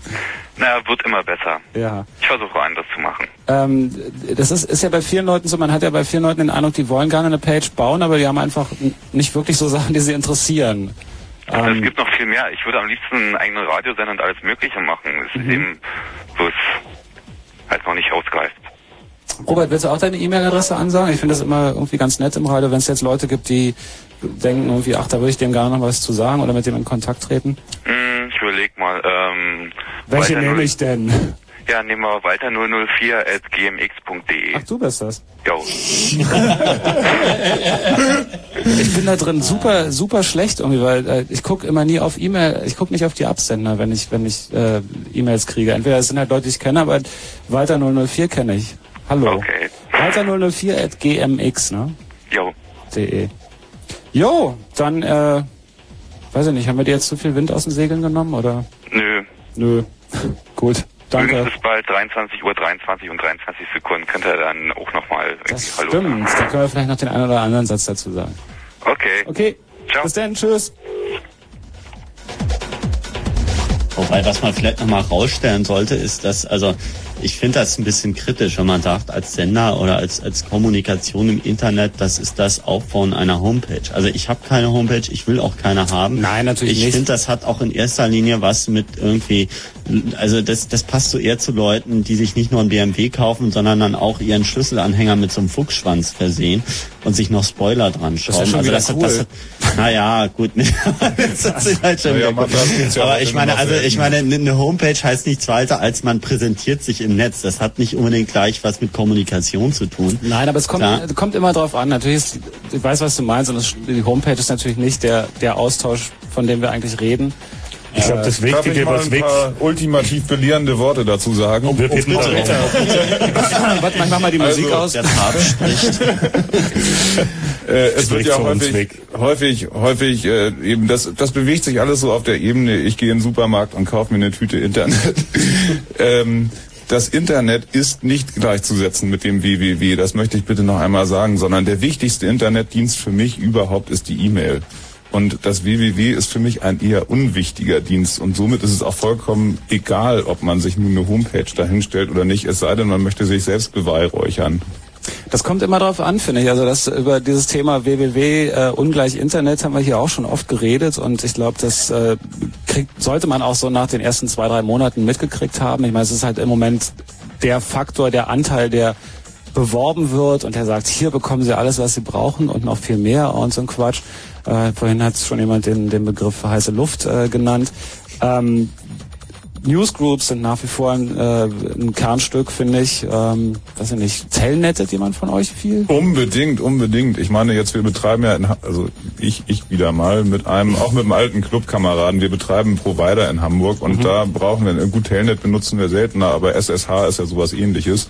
Was ist ein SSH? Das ist so eine verschlüsselte Telnet-Verbindung so. im Prinzip, damit man halt Fernwartung auch an Kennwörtern und sowas machen Da haben wir kann. wieder die Hintertürchen und so, da sind wir wieder beim Sicherheitsthema, aber egal, erzähl's mal weiter. Ja, okay. Und äh, deswegen, ich meine jetzt deswegen bin ich bestimmt also mit drei, drei bis vier Telnets gleichzeitig, also oder Secure Shells, je nachdem, auf äh, also ich bin eigentlich permanent auf fünf bis zehn Rechnern gleichzeitig eingeloggt und so halten das eigentlich auch die meisten anderen in meinem Umfeld.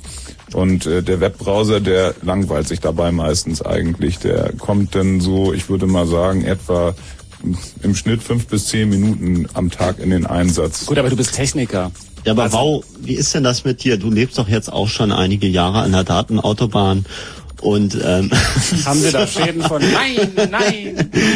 Nein, ich meine, ich meine, bei dir ist es doch eher so, dass du in den Newsgroups lebst jetzt, auch mal so ein bisschen im Gegensatz zu mir, oder? Ich meine, hat sich da irgendwie dein Kommunikationsverhalten äh, nach deiner eigenen Auffassung eigentlich eher jetzt sozusagen, ja, wie soll ich sagen, multikulturalisiert oder was für irgendwie selbst irgendwie Motivation hast du da eigentlich? Also erstmal sehe ich es genauso. Zuerst kommt Mail, dann kommt nochmal Mail, dann kommt nochmal Mail und dann kommen die Newsgroups. Und da äh, bin ich aus Zeitgründen im Moment bei einem relativ beschränkten Sortiment, weil für jeden Menschen hat der Tag nur 24 Stunden. Und wenn man dann noch sehr intensive private Mails schreibt, im Bereich von mehreren Stunden am Tag, weil man sich verliebt hat, dann ja, macht man im Rest halt weniger. Aber was für mich das Wichtigste ist, das ist der Zugang zum Wissen. Und da hat sich für mich in den letzten Jahren sehr, sehr viel getan. Eine Fülle vom Wissen der Welt liegt nur noch ein paar Mausklicks entfernt. Und das finde ich eine wunderschöne Sache im Vergleich zu den Bibliotheken, äh, wo man hinrennen muss, wo dann ein Buch vergriffen ist oder so. Und die Kopierbarkeit der Information macht vielen Menschen auf einen Schlag den Zugriff möglich. Und das muss noch weiter ausgebaut werden. Aber äh, das ist eigentlich schon, also Deutschland hing da hinterher, weil die Politik das nicht geschnallt hat. Aber es geht doch durchaus voran, finde ich da. Kann ich da kurz äh, eine politische Zwischenfrage stellen? Gibt es denn, also ich will jetzt nicht von euch im Einzelnen wissen, wen ihr wählt oder so, aber ich hatte neulich die Diskussion, ähm, wird ja im Moment versucht, viel ähm, politisch heimlich, finde ich, äh, durchzusetzen, um in irgendeiner Form eine Kontrolle zu erreichen äh, im Netz, übers Netz, über einzelne Bereiche des Netzes. Gibt es parteipolitisch irgendwas, wo ihr sagt, da gibt es tatsächlich Leute, die sich scheinbar besser damit auskennen und eh näher beschäftigen als das, was man so in der Tagespresse liest? Klares Nein. Ich sage das mal ganz klar. Eine Partei, die sich für das, was wir 1985 gefordert hatten, einsetzt, die würde ich wählen. Und das war die maschinenlesbare Regierung. Den Zugang zu den Daten, die für Staat und Gesellschaft wichtig sind. Dass die Bürger daran kommen. Und die Partei, die das macht, die kann man wählen. Und das tut gegenwärtig eigentlich keine. Nee. Also ich meine, ich könnte jetzt höchstens belustigend hinzufügen, wir haben ja auch schon darüber diskutiert, eine Partei zu gründen. Hier in Berlin hatten wir mal diese Erwägung, wir sind über den Flohmarkt spaziert und da hat jemand so CCCP-Wimpel verkauft von den Russen damals. Und da wollten wir spontan die Chaos Computer Club Partei gründen und haben auch ganz schnell irgendwie ein Wahlprogramm uns aus den Fingern gesogen. So Maßnahmen gegen organisierte Kriminalität, Legalisierung aller Drogen, die Atomkraftwerke alle 300 Meter unter die Erde und ach, was haben wir uns sich alles ausgedacht. Aber irgendwie hat uns dann doch die Motivation verlassen. Und ich glaube, Parteipolitik äh, kommt bei mir irgendwie in der Gewichtung der wichtigen Dinge im Leben so hinter Mail und Tomatenpflanzen irgendwie, also dermaßen weit hinten, da sollten wir lieber mehr Musik hören. Also.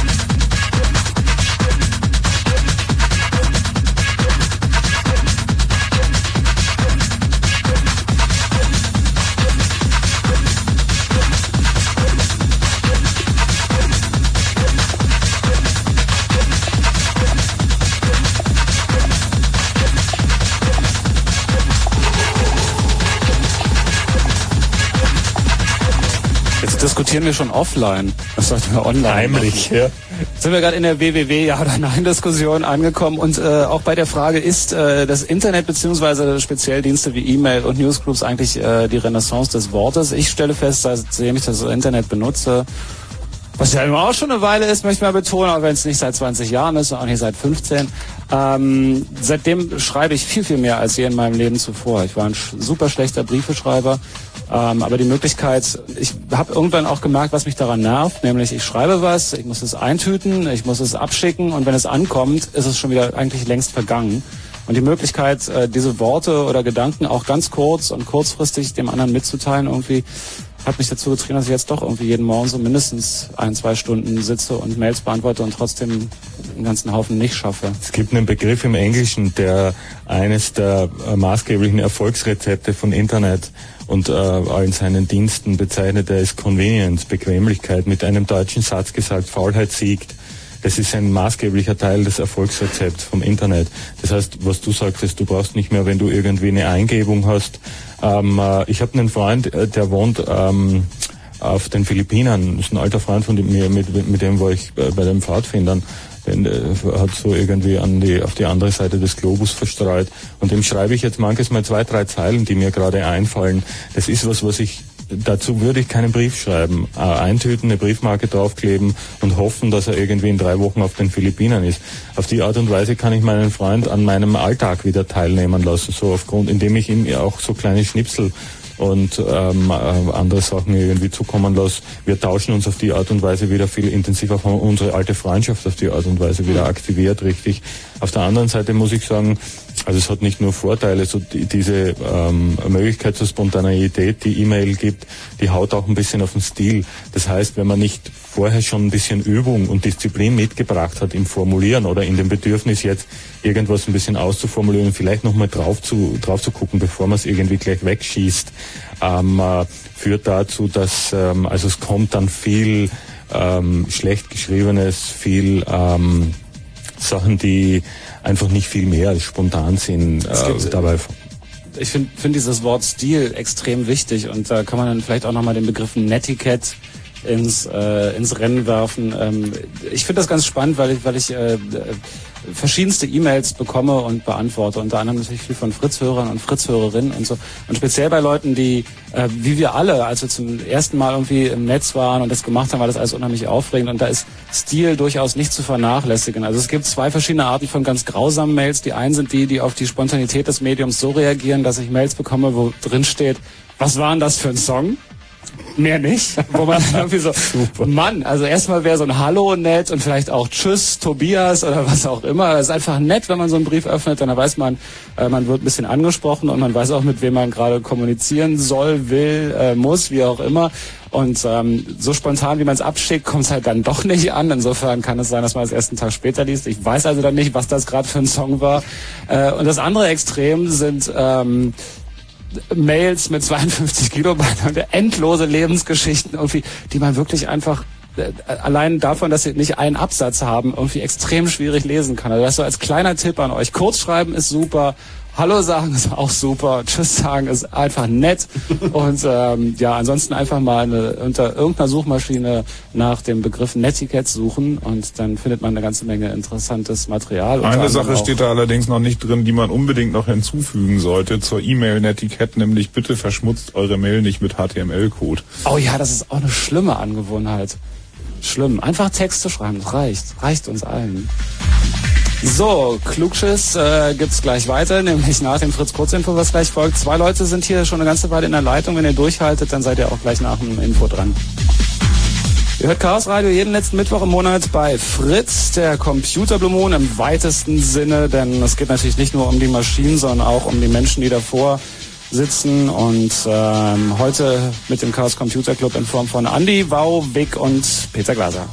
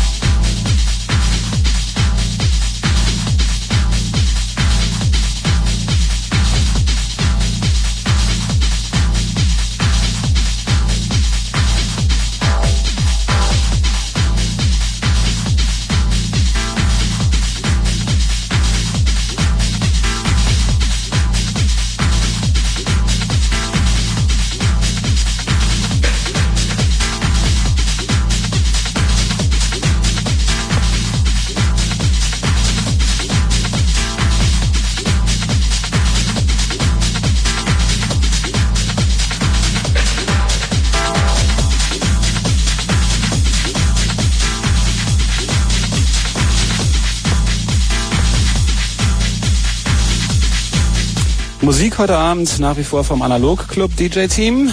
Und wann die zu sehen sind, sage ich dann im Laufe der Sendung auch nochmal. Denn das hatte ich euch vorhin schon gesagt. Wenn Fritz im Raum Angermünde, dann 100,1. Es ist 23.32 Uhr. Ah, warte mal. Kurzinfo. Jetzt. Krisentreffen. Vor dem Hintergrund des dramatischen Rubelverfalls ist der amtierende russische Ministerpräsident Tschernomyrdin mit dem Chef des Internationalen Währungsfonds zusammengekommen. Beide trafen sich am Abend auf der Schwarzmeerhalbinsel Krim. Im Tagesverlauf hatte der Rubel weiter dramatisch an Wert verloren entgegenkommen. Die libysche Führung hat sich positiv zu dem Kompromissvorschlag der USA und Großbritanniens zur juristischen Aufarbeitung des Lockerbie-Anschlags geäußert. Er sieht vor, dass den beiden mutmaßlichen libyschen Attentätern in den Niederlanden der Prozess gemacht wird. Bei dem Anschlag auf eine US-Passagiermaschine waren im Dezember 88 über dem schottischen Lockerbie 270 Menschen getötet worden. Kritik. Die scheidende Ausländerbeauftragte des Bundes Schmalz Jakobsen hat der Politik Versäumnisse bei der Bekämpfung des Rechtsextremismus vorgeworfen. Angesichts gewalttätiger Übergriffe und einer wachsenden Zahl von Anhängern rechter Gruppen hätte sich der Bundestag intensiv mit diesem Thema beschäftigen müssen. Unwetter. Der Hurricane Bonnie hat die Ostküste der USA erreicht. Die Sturmfront hat eine Breite von 640 Kilometern. Für North und South Carolina sowie Virginia ist der Notstand ausgerufen worden. Etwa eine halbe Million Menschen haben sich ins Landesinnere in Sicherheit gebracht. Das Lied My Bonnie is Over the Ocean bekommt auch plötzlich andere Züge, oder? Ja. Sport. Fußball. Bayern München hat sich als zweiter deutscher Club die Hauptrunde der Champions League ge äh, gesichert. Nach dem 4 0 Hinspielsieg schafften die Bayern im Rückspiel der zweiten Qualifikationsrunde bei Obelic Belgrad ein 1 zu 1 Unentschieden. Wetter. Abends und nachts einzelne Schauer 10 bis 7 Grad, morgen dann wechselhaft Temperaturen bis 18 Grad. Verkehr. A13 in Richtung Berlin zwischen Schwarzheide und Klettwitz. Stau nach einem Verkehrsunfall. Bitte ab Schwarzheide die U25 nutzen. Ein Fritz Kurzinfo mit Gerhard Kötter-Heinrich. Oh Gott. Das kann doch nicht sein. Schnell weg! Sie kommen! Spät. Die 80er sind Da, da, da. Ein vielgeschmähtes Jahrzehnt, diese Woche in voller Länge bei Fritz. Mit allen Entgleisungen wie Karottenjeans, New Romantic, Dirty Dancing, Lederkrawatten, NDW und anderen Bemerkenswürdigkeiten. Aha, aha, aha. die 80er sind Da, da, da. Diese Woche, jeden Tag, von morgens bis abends. Auf Fritz. Hupsa. Ihr hört nach wie vor Chaos Radio ähm, mit dem Chaos Computer Club. Mit Andy, mit Wow, mit Vic, mit Peter Glaser und mit Johnny am Mikrofon. Der übrigens gerade jetzt aus dem WWW-Chat ausgestiegen ist, weil diese Version vom WWW-Chat, nämlich die ähm, Usernamen nicht schützt. Also das heißt, es gibt dann immer die unheimlich witzigen Leute, die reinkommen und unter dem Namen Johnny zum Beispiel, den ich hier benutze im Chat, dann irgendwie lauter Müll verzapfen und das ist so eine, so eine äh, Geschichte, die Zehnjährige immer wieder fasziniert. Das ist auch okay, wenn man ganz frisch dabei ist. Ähm, haben wir kein Problem mit. Jedenfalls wollte ich nur sagen, dass von mir jetzt im Chat nichts mehr kommt. Äh, insofern ist alles, was hinter diesem Namen steht, Schrott.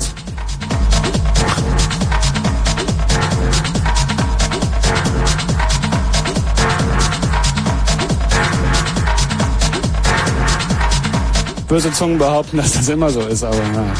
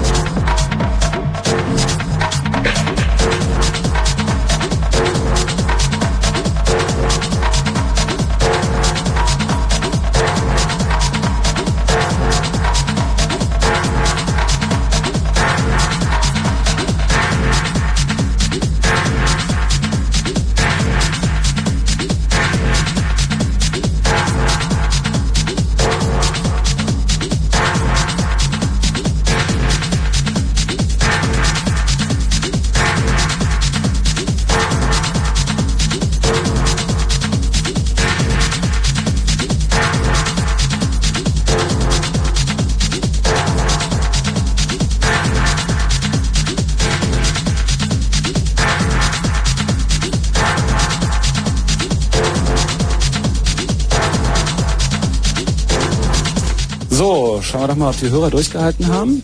Wer hat nicht durchgehalten? Hast du durchgehalten? Natürlich. Na super. Wer bist du denn? Herr Kai Uwe Kai Uwe, hallo. aus Dresden. Aus Dresden. Ja, Jo. Ähm, benutzt du einen Computer? ich benutze Computer, natürlich. Und hast du irgendeine Vorstellung davon, wo ich mich gerade befinde, während ich mit dir rede?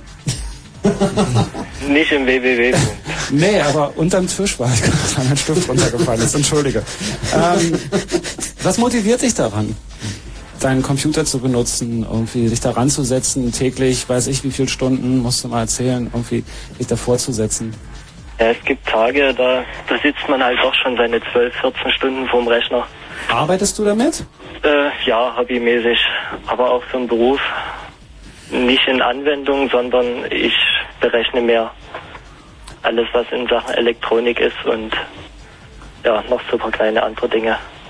Du springst also viel mit Zahlen rum. Ich springe sehr viel mit Zahlen rum. Und tut sich da, ist, da, ist das eine Welt für dich? Wenn haben wir, so, haben wir äh, einen Hörer gehabt, ich glaube Robert war es, der so gesagt hat, also die Computerwelt und dann die echte Welt, so der hat da ganz strikt unterschieden. Ist das für dich auch so oder? Nein, man kann das, glaube ich, zusammenführen. Das ist ja auch das Gute bei den Rechnern. Man, man kann in der normalen Welt als auch in der Computerwelt halt seine Dinge machen, die man will. Zwar nicht anonym, aber es geht halt. Muss man, die führst du ja, in, also als Person führst, führst du ja Dinge auch nicht anonym aus, oder? Wenn du zum Bäcker gehst und Brötchen kaufst. Nee, das nicht. Aber alles, was im, im Internet ist, ist doch schon sehr anonym. Naja. Also nicht wirklich. Ja, eigentlich schon. Also, wenn ich das wieder gerade von euch gehört habe, dass sich Leute unter euren Namen einloggen.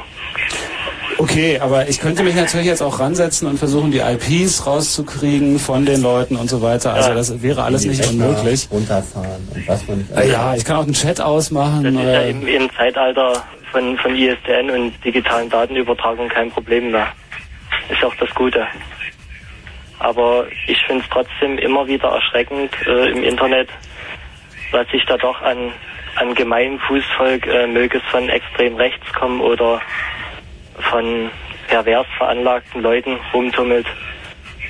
Das ist das, was mich im Internet immer wieder erschreckt und Und findest was? du das im Fernsehen besser?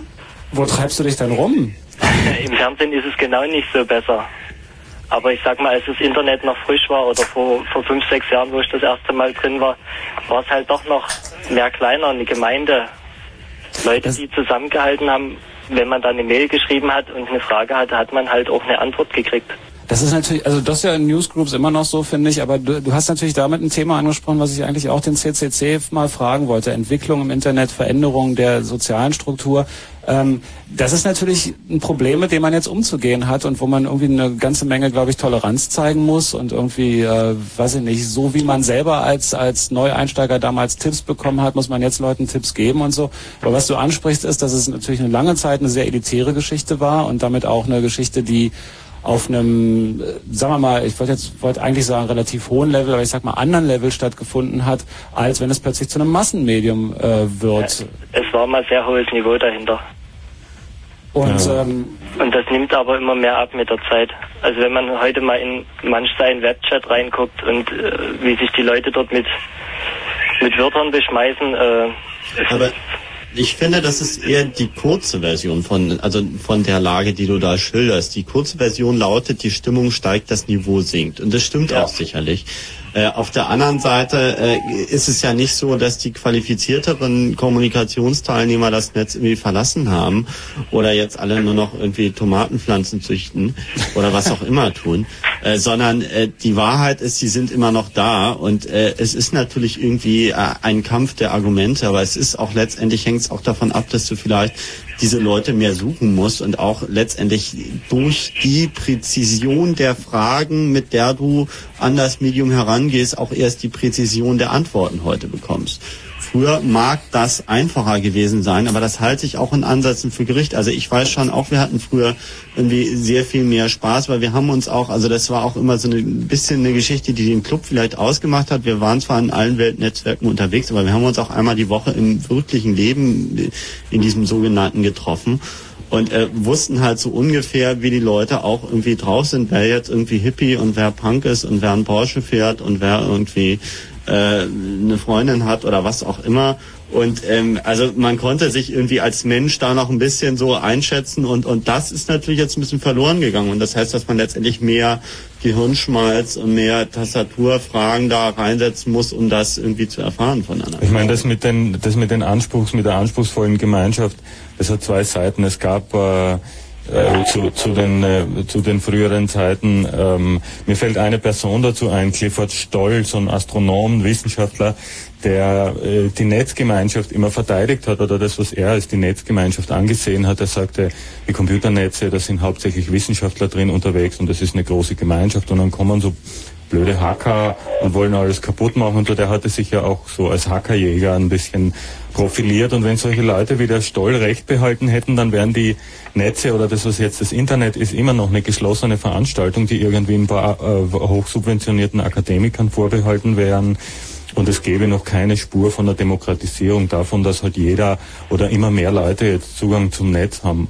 Und da muss man dann ähm, sich fragen, ähm, oder man muss das einfach mit in Kauf nehmen, dass irgendwie möglicherweise das Niveau sinkt oder das, was man halt selber irgendwie für das Niveau hält oder dass eine größere Bandbreite an Ausdrucksmöglichkeiten, um das jetzt mal nicht zu bewerten, irgendwie stattfindet, wenn so die, wenn die Schleusen geöffnet werden und so Leute wie, wie der Stoll ähm, äh, ähm, seine, seine Auffassung, die ich für sehr elitär halt, äh, ähm, äh, nicht weiter vertreten können, sondern wenn man sagt, also äh, Gemeinschaft ist schon in Ordnung, aber wenn dann soll das sozusagen die Gesamtgemeinschaft umfassen, dann sollen alle, alle an diesen Möglichkeiten, von diesen Möglichkeiten partizipieren.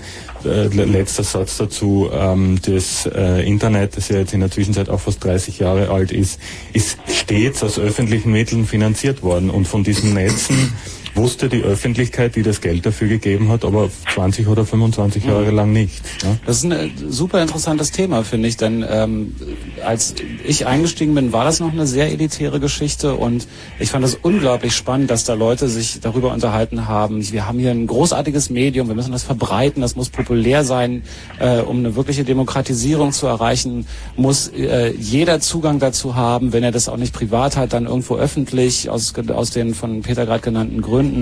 Und ähm, dann findet das jetzt langsam statt, vielleicht nicht auf die Art und Weise, wie wir es uns gewünscht haben, aber es findet statt, diese ähm, Verbreitung, diese Popularisierung. Und jetzt äh, stellt man dann plötzlich fest, dass ein Chat eben teilweise aus Grunz besteht. Aber das ist, ein, ist eine Geschichte, mit der man ja auch im, im alltäglichen Leben umgehen muss. Du suchst dir ja auch deine Gesprächspartner, mit denen du dich abends triffst in der Kneipe oder bei dir zu Hause, die suchst du dir auch aus. Und so musst du das natürlich auch in, im Internet tun, was auf Dauer nichts anderes als eine Reflexion äh, sein wird der Leute, die es benutzen. Aber viele dieser Leute äh, sind ja halt auch schon wieder auf dem Standpunkt, dass sie sagen, es hätte vielleicht doch nicht solche Ausmaße annehmen dürfen. Ja, aber gut, äh, ich meine, was, was wäre denn die Alternative zu sagen? Also, In- ich meine, willst du einen Aufnahmetest fürs Internet haben? Also ich da, dazu muss ich, da kann ich auch wieder was Grund, grundsätzliches Internetführerschein. zu, zu sagen. Grund, grundsätzliches. Also Demo Demokratie führt, führt äh, in letzter Konsequenz ohnehin zur Diktatur der Idioten. Und äh, das ist äh, das ist in allen Lebensbereichen das Gleiche. Das sieht man ja auch in der Politik. Und äh, zu der zu der Frage, wie es früher früher war alles viel schöner und viel besser und die Leute waren viel qualifizierter. Ist doch wahr. Das hat das hat eine das hat eine ganz simple Ursache. Man musste früher man musste früher wissen, auf welcher Seite der Lötkolben heiß ist. Man musste musste wissen, welche Frequenzen der Akustikkoppler piept und man musste wissen, was ein Terminalprogramm tut, um überhaupt den Kontakt herstellen zu können. Und das schließt natürlich eine sehr große Personengruppe schon mal aus. Ja. Was bedeutet, dass eigentlich nur diese Personengruppe, die das kann, dazu überhaupt den Zugriff hat und dort auch nur zum Sprechen kommt. Nun wird es halt, sag ich jetzt mal, nun wird das, ähm, das Internet quasi was ja auch schön ist, auch von, also wie soll ich sagen, nicht nur von Dumpfbacken überflutet, sondern es kommen eben auch neue Gesichtspunkte. Es können nämlich zum Beispiel jetzt mittlerweile auch Künstler mit ihren Macs daran teilnehmen, was ich persönlich als Bereicherung empfinde. Leider, ja, so ist es eben in der gesamten menschlichen Gesellschaft. Ähm, gibt es Bild, ist es praktisch ein eins zu eins Abbild dessen, was die Menschen denken, fühlen und leben. Ja, aber das muss ja nicht in einer Diktatur der Idioten ausarten. Das heißt ja etwas neutraler ausgedrückt, dass sozusagen das Bewusstsein des überwiegenden Teil des Bevölkerung, der Bevölkerung immer noch relativ ausschlaggebend in Bezug auf die Konsequenzen ist. Und dass wir an dem Parameter schrauben müssen, das ist ja nun auch nichts Neues. Nein, man, man kann schon ehrlich sein, es ist immer wieder erschreckend, was einem irgendwie entgegenkommt. Es, ich will mal ein Beispiel nennen, das ähm, äh, im Zusammenhang mit E-Mail oder mit ähm, Texten, die Leute im Internet jetzt öffentlich von sich geben, in den Newsgroups und so weiter. Ich, mir ist irgendwann mal aufgefallen, ich dachte mir, äh, haben die Kulturpessimisten recht. Ich bin überhaupt kein Kulturpessimist. Ich glaube, dass alles irgendwie immer besser und wunderbar wird und dass die Leute immer klüger und schöner werden. Und ähm, ähm, aber dann sah ich da äh, die Leute, ich, ich dachte mir irgendwie, okay, die Alphabetisierung geht zu Ende, die, der, der Analphabetismus verbreitet sich, die Leute können nicht mehr schreiben. Da waren Texte, wo ich mir dachte, haben die Leute das mit Boxhandschuhen irgendwie geschrieben. Das war irgendwie Legasthenie hoch drei, jedes dritte Wort falsch und so weiter und so fort. Und ich bin dann nach, nach längerem Nachdenken zu dem Schluss gekommen, ähm, es ist ein Teil Schlamperei und es ist vielleicht wirklich ein Teil äh, schlechte Orthographie, schauderhafte Bildung und es ist aber äh, durch das Internet ein Medium da, wo das zum ersten Mal auf diese erschreckende Art und Weise sichtbar wird. Es war möglicherweise schon lange so. Ich Es sagen. ist nicht eine Verschlechterung, aber es ist einfach sichtbar geworden. Und zwar Leute, die nicht schreiben wollen oder nicht können oder selber merken, ich habe irgendwie Probleme mit dem Ausdruck, ich habe irgendwie so eine gewisse Orthographieschwäche und so weiter. Die können das sozusagen in einem Medium, in dem sie sich nicht äh, schriftlich ausdrücken müssen, ähm, dem können sie ausweichen. Dann machst du eben Sport oder machst irgendwas anderes. Ähm, äh, du musst ja nicht unbedingt schreiben. Und im Internet, es ist aber jetzt so, dass es ein Medium ist, in dem der, die zentrale Ausdrucksmöglichkeit immer noch das Schreiben ist. Da kommst du sozusagen nicht drum rum. Und dann werden solche Sachen sichtbar. Und das ist dann ähm, einfach ein Stück gesellschaftlicher Wirklichkeit. Das, das ist irgendwie erschreckend. Das ist irgendwie genauso. äh, Das ist auch nochmal was anderes wie zum Beispiel Talkshows im Fernsehen, wo einfach so ein gewisser Zynismus vorherrscht, wo äh, eine, eine Struktur da ist, die irgendwie einfach die Naivität von Leuten ausnutzt. Und es ist so dieses altrömische Brot und Spiele, ne, wo irgendwie Leute in eine Situation gebracht werden, wo sie irgendwie Intimitäten ausplaudern oder oder Affekte irgendwie äh, werden werden werden äh, äh, angereizt, äh, die die die das würden die sich irgendwie nicht mal im Schlafzimmer irgendwie, wenn Ehepaare nicht mal ähm, darüber reden. Ähm, äh, also so ist das Internet, da kann ich dann auch nur dem äh, zustimmen, was Vicky gesagt hat, letzten Endes eine Abbildung von dem, was wir in der Wirklichkeit haben. Und bestimmte Dinge sieht man halt deutlicher. Ne? Also Newsgroup-Beiträge sind im Durchschnitt äh, im Grunde genommen auch nicht schlimmer als das, was man bei McDonalds an der Kasse beiläufig hört. Kommt auf den Newsgroup an. Ich dachte im Ein Punkt Durchschnitt. McDonalds. Ähm, Robert.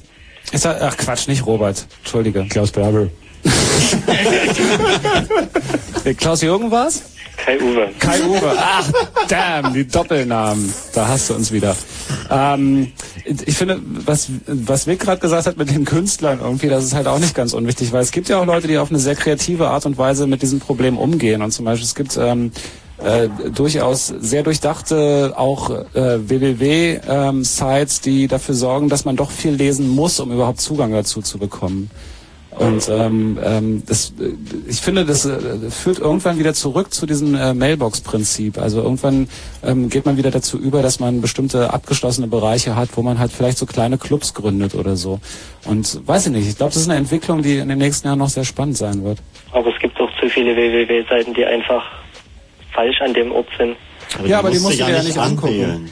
Ich meine, wenn, wenn ich mir in, in eine www-Seite aufwenden muss von einem Gymnasium oder einer Mittelschule, äh, ich sag mal, die haben dort in dem Netz eigentlich nicht viel verloren. Um vorzustellen, welche Fächer sie unterrichten. Deutsch, Das, das finde ich echt einen schwierigen Satz. Die haben Also da das nichts verloren. Das ist echt einfach Du, extrem intolerant. Hannes, Ich die Welt besteht aus einer Menge von persönlichen virtuellen Realitätswahrnehmungen so und jeder hat da irgendwie seinen irgendwie Bereich und du hast ja gerade im Internet noch eher die Möglichkeit, andere Leute auszublenden als im wirklichen Leben oder als im Fernsehen. Ob das gut oder schlecht ist, will ich gar nicht bewerten, aber ich finde es echt komisch, dass du dich über Sachen aufregst, die du so wunderbar ignorieren kannst, sogar mit ohne Mausklick. Also ich finde, da solltest du mal mehr wieder über Tomatenpflanzen oder ähnliches nachdenken, um erstmal wieder ein entspanntes Verhältnis dazu zu gewinnen. Auf der anderen Seite muss man sagen, das Netz ist eigentlich eine Bereicherung für die Allgemeinbildung.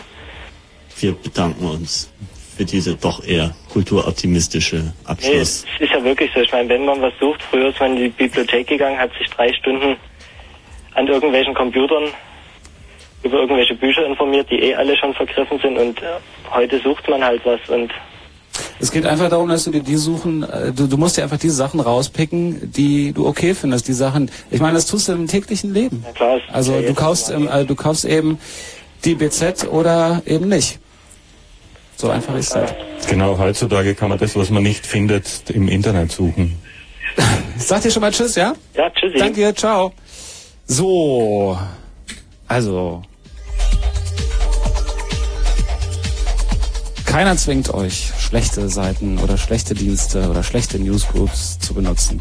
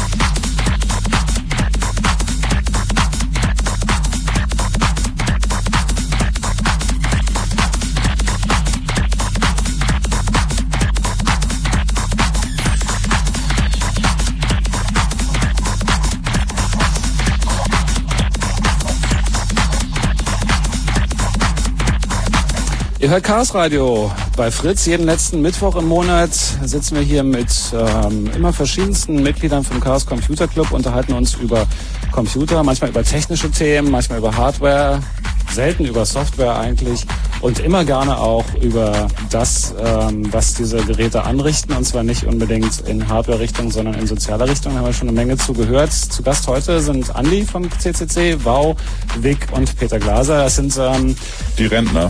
Die Rentner. Was, sagt doch mal euer Alter durch, bitte.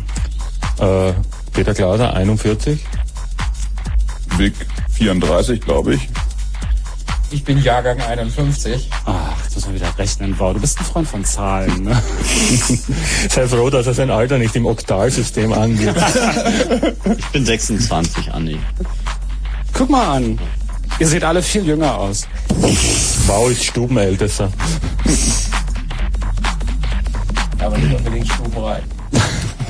Wir haben gerade ein bisschen über Motivation geredet. Gibt's denn, äh, gab's für einen von euch irgendwann mal einen Punkt? Ich meine, äh, ihr habt, habt euch jetzt ewig damit beschäftigt und äh, vorhin fiel, fiel auch so der Satz, ich lebe damit, das ist Teil meines Lebens, das ist halt so, ähm, so wird uns das wahrscheinlich alles äh, allen gehen.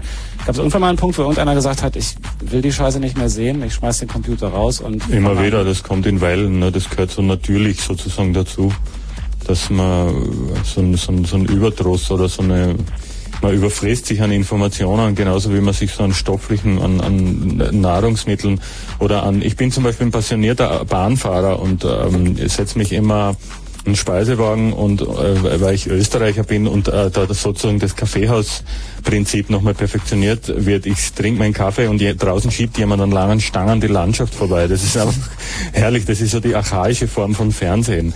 Und äh, ich merke aber auch so, das ist wirklich, das gehört zu den schönsten und wunderbaren, wunderbarsten Dingen, die, ähm, die ich mir überhaupt vorstellen kann. Und trotzdem bin ich irgendwann satt. Nach vier oder fünf Stunden kann ich nicht mehr gucken. Ne? Also dann bin ich voll, dann rennt's mir bei den Augen und bei den Ohren wieder raus. Und so ist es mit allem, so ist es mit, wenn man irgendwie, die, wenn man sich am Montag hinsetzt und sich den ganzen Tag Zeit nimmt und den Spiegel durchliest, hat man auch am Ende beim Spiegel ohnehin immer das Gefühl, so ich stürze mich jetzt aus dem Fenster, es geht zum Ende zu, es ist irgendwie alles gleich vorbei. Und, und äh, das also muss bei der Titanic hat man den Eindruck, alles ist scheiße. Genau, ja, genau, genau. Und das ist jetzt irgendwie nicht, nicht nur unbedingt negativ, sondern einfach, es gab mal so ein Grunderlebnis, als ich das erste Mal sozusagen am, an einem Internetrechner war, an der MCS, Gott hab sie selig, die erste Internet, äh, äh, der erste Internetzugang in Hamburg, den ein Freund von uns gemacht hat. Und als ich, da hatte ich dann einen, einen Account, da bin ich dann Teilnehmer geworden und war sehr stolz drauf und da bin ich mal zwei Wochen nicht reingegangen und als ich dann wieder hinkam, hatte ich die Meldung, äh, hallo Peter Glaser, es liegen 37.811 ungelesene Meldungen für dich vor. Da hat er nämlich noch alle einzelnen, die einzelnen Newsgroups, äh, ähm, ähm, die einzelnen Nachrichten sozusagen äh, durchgezählt. Ne? Dann habe ich einen Schock gekriegt. Und das war irgendwie so eine, äh, dann wusste ich jetzt, jetzt, jetzt, jetzt beginnt eine neue Zeit. Jetzt muss ich mir irgendwas überlegen. Ne? Und wir haben verschiedene von verschiedene, jeder von uns hat so seine Lösung dann gefunden vor diesem, vor dieser, ist sozusagen Don Quixote, wie Don Quixote auf die Windmühle losgeritten. Ein Freund von uns, Ex-Rom, der hat das Problem konsequent gelöst, der hat sich immer größere Festplatten gekauft, der hat dann auch sein System angeschlossen an diese Box, also auch ans Internet. Und der hat zum Beispiel konsequent irgendwann mal aufgehört zu lesen. Der hat nur noch, der saß nur noch da und hörte, es pollt. Es läuft, es kommen jetzt Informationen rein. Also das, da, da liefen, in, äh, riefen in einem bestimmten Zeittakt erst einmal täglich und dann irgendwie stündlich oder so, riefen sich die Systeme gegenseitig an und haben neue Nachrichten ausgetauscht. Und er saß dann wie vor einem offenen Kamin vor seiner 4 Gigabyte Platte damals. Das war vor zehn Jahren, das war unglaublich, das war ein Rechenzentrum, ne? Oder noch viel mehr.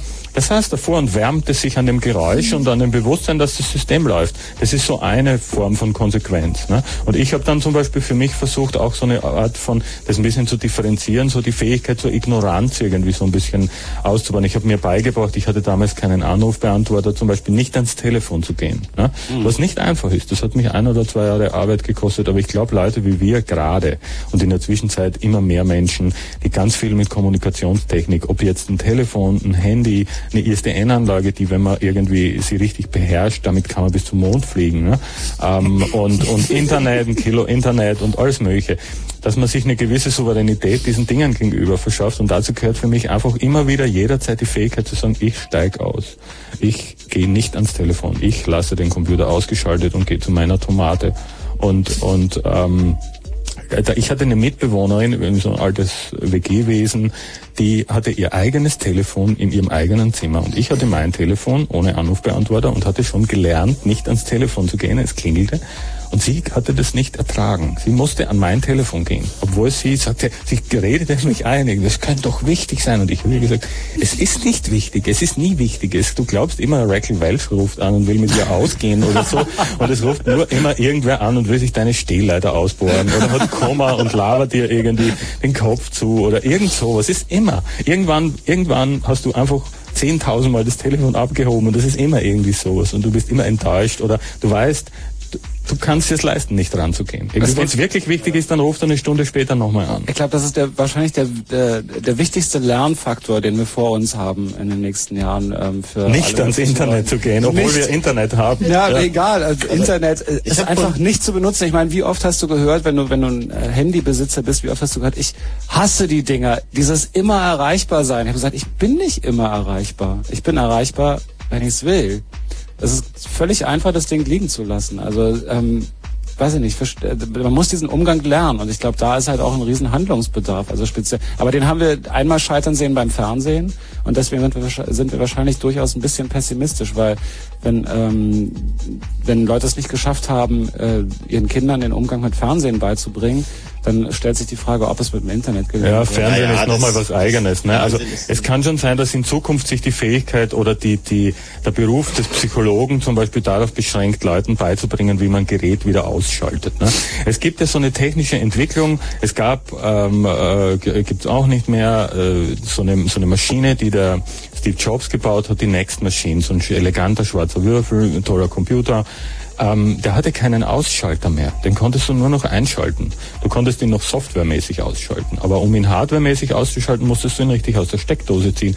Deshalb ich, fand ich schon erschreckend. Das ist irgendwie so eine, und es geht immer weiter jetzt. Die ganzen Maschinen, Fernseher laufen Standby. Also es ist irgendwie immer, es ist sozusagen, es rückt immer näher. Es ist, der Tag wird kommen, wo du wirklich Geräte kaufst und die haben nur noch so eine Reißleine und du kannst sie einmal anwerfen, Ende. Und dann musst du mit dem Hammer rangehen, dann musst du sie totschießen oder irgend sowas. Ne? Ich meine, das ist ja auch, dass die Permanent, die Permanenz ist ja was, was bei den Medien so, so äh, über uns gekommen ist. Das Radio war ja das erste Permanentmedium, also wo 24 Stunden um die Uhr volles Programm gelaufen ist. Das Fernsehen, wer erinnert sich noch daran, dass es Fernseh Sendeschluss gab in den, wisst ihr, oder die Jüngeren, die oder? Älteren unter euch werden sich noch erinnern. Es gab einmal eine Zeit, da war dann irgendwann mal im Fernsehen, gemacht es und es war irgendwie so Schneeflöckchen am Bildschirm. Das gibt's alles Da nicht haben mehr. wir mal Ne? eine schöne Sendung hier drüber gehabt, über Sachen, die, die es nicht mehr gibt. Ja. Also Testbild, inzwischen- es gibt ja, ja, genau, Testbild zum Es gibt Beispiel. im Internet ein Testbildmuseum übrigens. Allerdings. Das ist total niedlich. Sehr ne? hübsch ist. Ja. Ähm, es gibt ähm, eine Vereinigung inzwischen, die sich darum kümmert, dass diese Frequenzen im Radio erhalten bleiben. Also dieser Ton, den man hat, wenn man ganz nach links oder ganz nach rechts dreht, hat diese Euroflieg, ja. Ja. Und der soll nämlich irgendwie auch abgeschaltet werden. So, der Chat ist übrigens abgeschaltet, wollte ich nur sagen, weil wir gerade beim Abschalten sind. Weil wenn zu viele Leute nur noch nerven, dann wird einfach der Chat abgeschaltet, was extrem unfair ist, weil es äh, dieses alte Prinzip ist von wegen ähm, 100 Leute und zwei nerven und machen eine Sache kaputt und deswegen wird das Ganze abgeschaltet. Das ist natürlich kein äh, faires Vorgehen, aber ich dachte, wenn wir schon beim Thema Abschalten sind, dann machen wir das auch. Insofern müsst ihr euch jetzt also eigene Wege suchen, um euch miteinander zu unterhalten, ohne dass euch dabei jemand stört. Wobei wir dann wieder beim Thema Popularisierung sind. Du hast vorhin, äh, Peter hat vorhin gesagt, das WWW ist eigentlich der Einzug der Popkultur ins Internet. ja, wenn man Popkultur einfach als, Popu als, als populäre Kultur oder als ähm, das Medium, in dem äh, eine größtmögliche Popularisierung von irgendwas stattfinden kann, bezeichnet, dann ähm, ist es äh, in Bezug aufs, aufs Internet wohl das WWW gewesen, das so den Durchbruch in die Öffentlichkeit geschafft hat, weil um das nochmal zu sagen, das Internet ist jetzt fast 30 Jahre alt und ist bis vor wenigen Jahren, 1994, das ist vier Jahre her, man glaubt es kaum, ist das Internet in der Öffentlichkeit bekannt geworden. Im Dezember 93 hat der John Markov in der New York Times eine Geschichte über einen Zeitungsartikel über das World Wide Web geschrieben. Das war der erste Zeitungsartikel in einer Publikumszeitschrift sozusagen, in einer Zeitung überhaupt, ne, über das World Wide Web. Und dann explodierte das. Das ist vier Jahre her jetzt. Und das hat in der Zwischenzeit den Lauf der Welt verändert. Ist nicht sehr übertrieben, wenn man das so sagt. Also die, das ist die Leitströmung ins 21. Jahrhundert. Die Weltwirtschaft orientiert sich daran. Also da, Hoffnungen und Ahnungslosigkeiten irgendwie hängen da dran.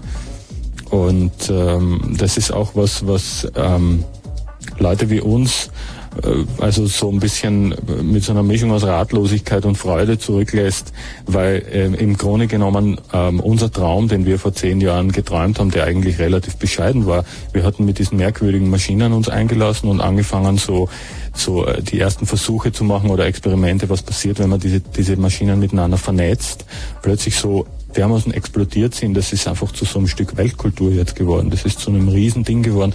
Das, was wir vor 10 oder 15 Jahren gemacht haben, war eine klassische Subkultur, das war ein klassischer Underground. Das war eins von den Dingen, die in der Musik, da kommen dann irgendwann mal irgendwelche Scouts von Plattenfirmen und sagen, du kommst jetzt in die Hitparade, peng. Und dann äh, bist du irgendwie ein halbes Jahr lang absoluter Mainstream und dann bist du wieder weg vom Fenster und kein Mensch kennt dich mehr. Und was mit dem Computer Underground mit der Computersubkultur passiert ist, ist ganz, ganz einmalig. Ich habe sowas noch nie gesehen. Das ist absolut phänomenal. Das, was vor 15 Jahren als ein Stück ähm, Elektronikbastelei, als ein Stück exotisches äh, äh, Terrain, wo man irgendwie seine Neugierde so abarbeiten kann, also Leute wie ich, die da sagen, ich mache jetzt so einen Laborversuch. Also ich setze mich vor den Computer und beobachte, ob irgendwas passiert. Und, und ich weiß nicht, bis, bis zum heutigen Tage weiß ich nicht genau, wer ist der Wissenschaftler und wer ist das Meerschweinchen. Das ist sozusagen so die offene Frage in diesem Laborversuch. Und ähm, wir, wir alle hatten irgendwie so den bescheidenen Wunsch, dass das alles irgendwie so ein bisschen schneller, die Datenübertragung etwas schneller als mit 300 Baut stattfindet und das Ganze irgendwie der Zugang etwas, etwas legaler wird. Also wenn man den Versuch unternimmt, an einem großen Datennetz teilzunehmen, dass man nicht eine internationale Geheimdienst- und Polizeiaktion auslöst, wie das noch exakt vor zehn Jahren, äh, also bei dieser NASA-Geschichte der Fall war. Und äh, was ist passiert innerhalb von zehn Jahren? Heute ist es erste Bürgerpflicht. Ältere Damen werden fast mit Gewalt irgendwie ins Internet geschoben. Alle müssen, alle müssen jetzt. Jetzt müssen alle. Sogar Helmut Kohl lernt, was in der Datenautobahn ist. Und man sieht immer wieder jetzt neulich erst Herr Diebken irgendwie, wie, wie sie, man sieht dann immer, ich habe immer das Gefühl, derjenige, der mit der Schrotflinte dann dasteht und ihn zwingt, dass er vor dem Rechner sitzen bleibt, der wird dann immer nicht mit aufs Bild genommen. Der ist dann irgendwie so aus. Wenn man sieht, so Kinkel und diese ganzen Leute werden dann so irgendwie mit so großen Rechen vor einen Computer geschoben und müssen sich dann fotografieren lassen und müssen einen Chat machen und so weiter. Ne? Wann gibt's diesen Kohl-Chat? Also ich sag mal so, das, ähm, ich will ja jetzt nichts direkt Negatives sagen, aber einer der Leute, die wir hier auch problemlos in diesem Raum hätten laden können, weil er eigentlich auch zum Urschleim gehört, einer, der jetzt in, äh, sagen wir mal, Leipzig ansässig ist, der verdient sein Geld jetzt schon einige Zeit damit, so Telekonferenzen für Politiker zu organisieren. Der ist da ganz, der nimmt da irgendwie alle Parteien und so, ich meine, wird jetzt nicht unbedingt rechts außen oder so, aber ich glaube, der hat jetzt gerade Termine mit den Grünen und so und das ist also ähm, vielleicht laden wir den sogar noch mal in eine eigene Sendung ein. Also das, der hat auch Erheiterndes da schon erlebt. Das ist ja Äh, interessant es gibt, sogar. es gibt diese Männer mit den Maschinengewehren, die sozusagen die Politiker, das Ja. ist eben die PR-Abteilung, äh, das sind diese, die siehst du da immer schon dezent im Hintergrund stehen. Das sind diese mit den schwarzen Anzügen und den Ausgebeulten und so, die, die, wo du immer denkst, das ist ja Bodyguard, aber nee, nee, das sind sozusagen die von der PR-Abteilung der entsprechenden Partei gebrieften Leute, die, also, weil es ist in der Tat so, äh, das Internet hat irgendwie so einen Zukunfts, äh, Zukunftsdrive irgendwie eingebaut. So, Also alle glauben, und das ist das ganz Entscheidende, und das erlebt man ja auch in Wirtschaftszusammenhängen, also diese ganzen Internetfirmen, haben wir uns vorhin auch drüber unterhalten, äh, die jetzt an der Börse wahnsinnig hoch bewertet wurden, obwohl sie de facto einfach nur rote Zahlen schreiben. Das hat einfach damit zu tun, das Ganze funktioniert insofern, weil ganz viele Leute glauben, im Internet liegt die Zukunft. Und Das ist alleine eine dieser Religion, Glaube, ja, aber dieser Glaube, der ist nun mal irgendwie, der hat sich durchgesetzt und alles andere ist, ist, ist Illusion so. Zahlen auf Papier sind irgendwie Quatsch. Und wenn Leute das glauben, dann versetzt das eher Berge als irgendwelche, äh, naja. In 100 Jahren werden sich die Leute wahrscheinlich amüsieren wie Bolle, so wie man, so wie wir uns heute irgendwie an den Kopf greifen, dass jemand daran glauben konnte, dass die Erde eine Scheibe ist. Irgendwie, so werden die sich denken, vor 100 Jahren haben die ans Internet geglaubt. Es gibt ja, ich fand, fand bei dieser Geschichte mit, äh, ich habe es unter der wirklich unter der Überschrift äh, äh, Kohls Online-Debüt in so einer Wochencomputerzeitschrift gelesen. Und ich finde dabei ähm, bemerkenswert und auch bedenklich, dass man von einem Live-Chat redet, also dass äh, der noch Kanzler sich halt zu einem, zu einem Chat stellt irgendwo. Und dann aber gleichzeitig dabei steht, dass äh, drei Stunden vorher die Fragen gesammelt werden. Und ich nicht richtig verstanden habe, wie der Zusammenhang zwischen einem Live-Gespräch und diesem Fragensammeln besteht, aber wahrscheinlich ist das, der Ansturm wird einfach so massiv sein, dass es nicht anders zu regeln Ja, ist wahrscheinlich. Da muss man bei Einstein nachgucken, ne? Ich sehe aber noch Zeitverzögerung. einen, noch einen anderen Punkt. Also äh, man wird vielleicht in 100 Jahren über das, was man jetzt als Netz kennt, lachen, aber vielleicht nur genauso wie meinetwegen über das Kurbeltelefon. Die größte Maschine vor dem Internet war nun mal einfach das Telefonnetz und das Telefon ist eine Selbstverständlichkeit. Es gab schon in den 30er Jahren irgendein, naja, damals hieß das glaube ich nicht Science Fiction, aber so ein Zukunftsroman, wo geschildert wird, dass ein Mann in die, in seinen Mantel greift, einen Telefonhörer rausholt und telefoniert. Und damals hat sich das keiner vorstellen können, aber das, in der Geschichte wurde das eben beschrieben und heute ist es selbstverständlich. Und die nächste Selbstverständlichkeit ist der allgegenwärtige Netzzugang. Also so auf den Erste-Klasse-Flughäfen, meinetwegen in London oder so, da stehen die Kisten schon rum und die Geschäftsreisenden benutzen das und einige benutzen das sogar, um meinetwegen einen Vortrag von einer Konferenz dort nochmal zu aktualisieren und sich Folien auszudrucken oder so. Also äh, was ich jetzt gerade spannend fand, war sozusagen äh, deine kurze Erwähnung von in der Literatur dargestellten Technologien der Zukunft. Da würde ich jetzt gerne einfach mal in die Runde fragen, was für Filme oder was für Visionen euch da noch so kleben geblieben sind, die noch nicht verwirklicht sind. Also was mich mal beeindruckt hat, war ein eigentlich relativ schlechter Film ansonsten mit David Bowie, der hieß Der Mann, der vom Himmel fiel.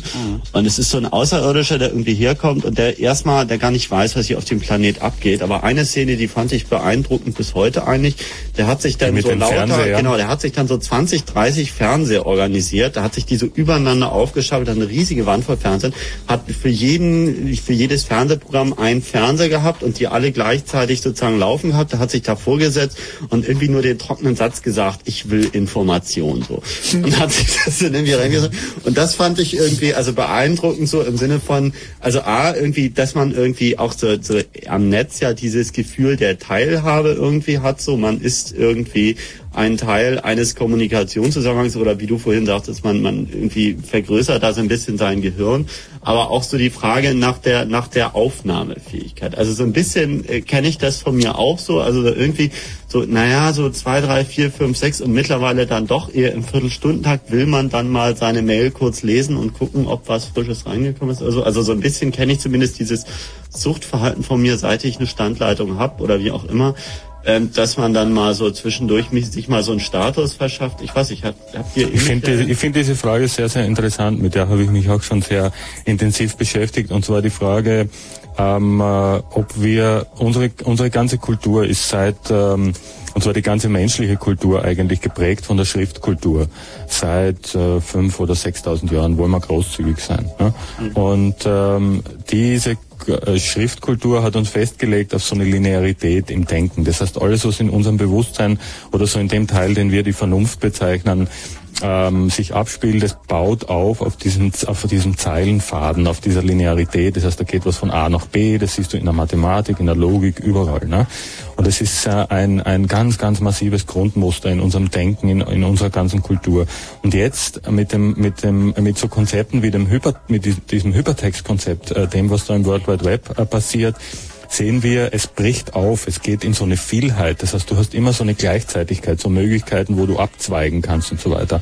So Sachen, die es bisher ähm, die dich im Grunde genommen dazu, dazu zwingen oder verlocken, äh, die das, die das unheimlich neu, äh, also, ähm, ähm, attraktiv erscheinen lassen, 30 Fernseher vor sich aufzubauen und zu sagen, okay, äh, wie viel kriege ich in mich rein? Kann ich 30 Programme gleichzeitig gucken? Ne?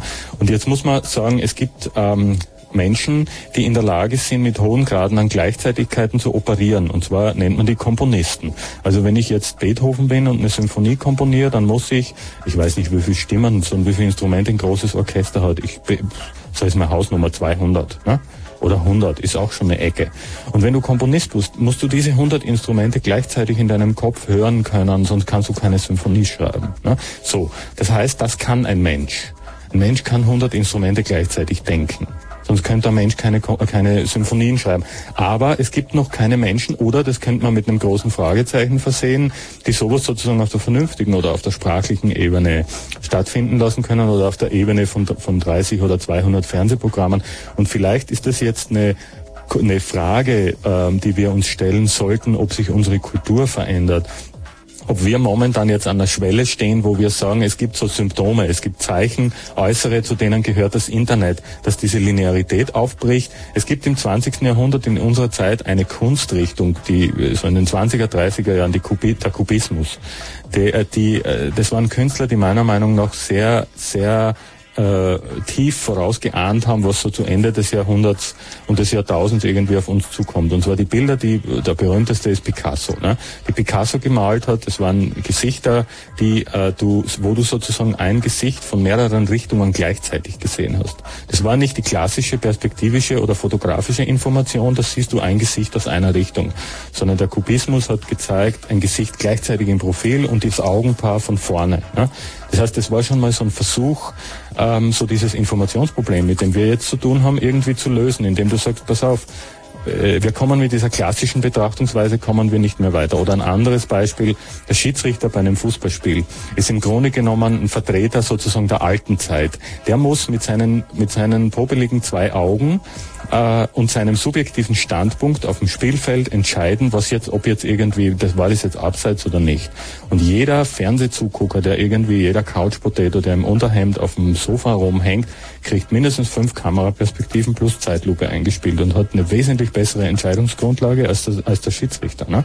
Also das sind so Sachen, das könnte man jetzt sagen, das sind so Symptome oder Zeichen, die vielleicht darauf hinweisen, dass wir uns die Frage stellen sollen. Es gibt eine, eine in der Hardware-Technik ähm, eine, eine Entwicklung, die heißt Parallelrechner.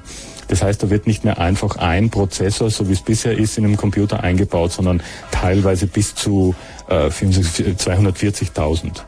Also in ihrer Connection Machine, das sind so riesen, riesen Parallelrechner. Und ich habe mich gefragt, was sind das für Leute, die so eine Parallel, so eine Maschine, in der 200.000 Prozessoren gleichzeitig arbeiten. Nicht, nicht, nicht hintereinander, so wie es bisher immer stattgefunden hat. Was sind das für Leute? Wie muss man denken, um so eine Maschine programmieren zu können? Vielleicht sind das die Pioniere oder Leute, die, die so, so komplexe Hypertextgebilde äh, äh, versuchen äh, ähm, zu programmieren, zu, zu, zu, zu steuern, also absichtsvoll irgendwie zu gestalten. Ne? Und ich glaube, also falls, falls, äh, falls da irgendwas in unserem Gehirn wieder passieren sollte, ne?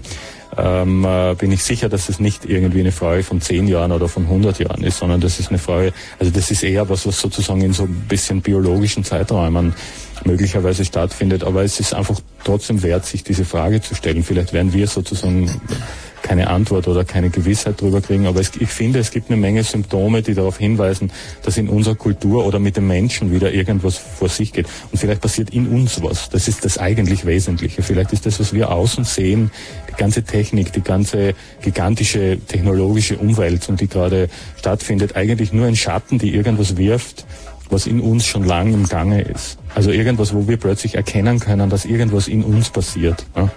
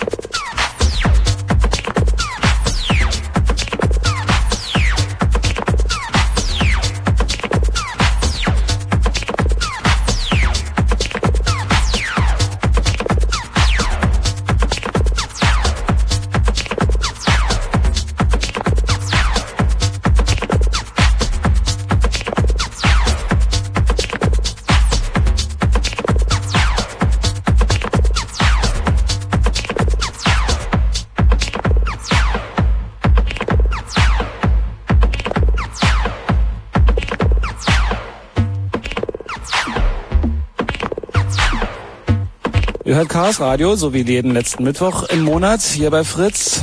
Das heißt, der Chaos Computer Club ist hier und ähm, beschäftigt sich mit Themen, die er oder sie, je nachdem, was für ein Geschlecht der Chaos Computer Club hat, für interessant hält. Heute ist das so ein kleiner ähm, Rückblick eigentlich, sind so die Chaos Club Chaos Computer Club Rentner hier.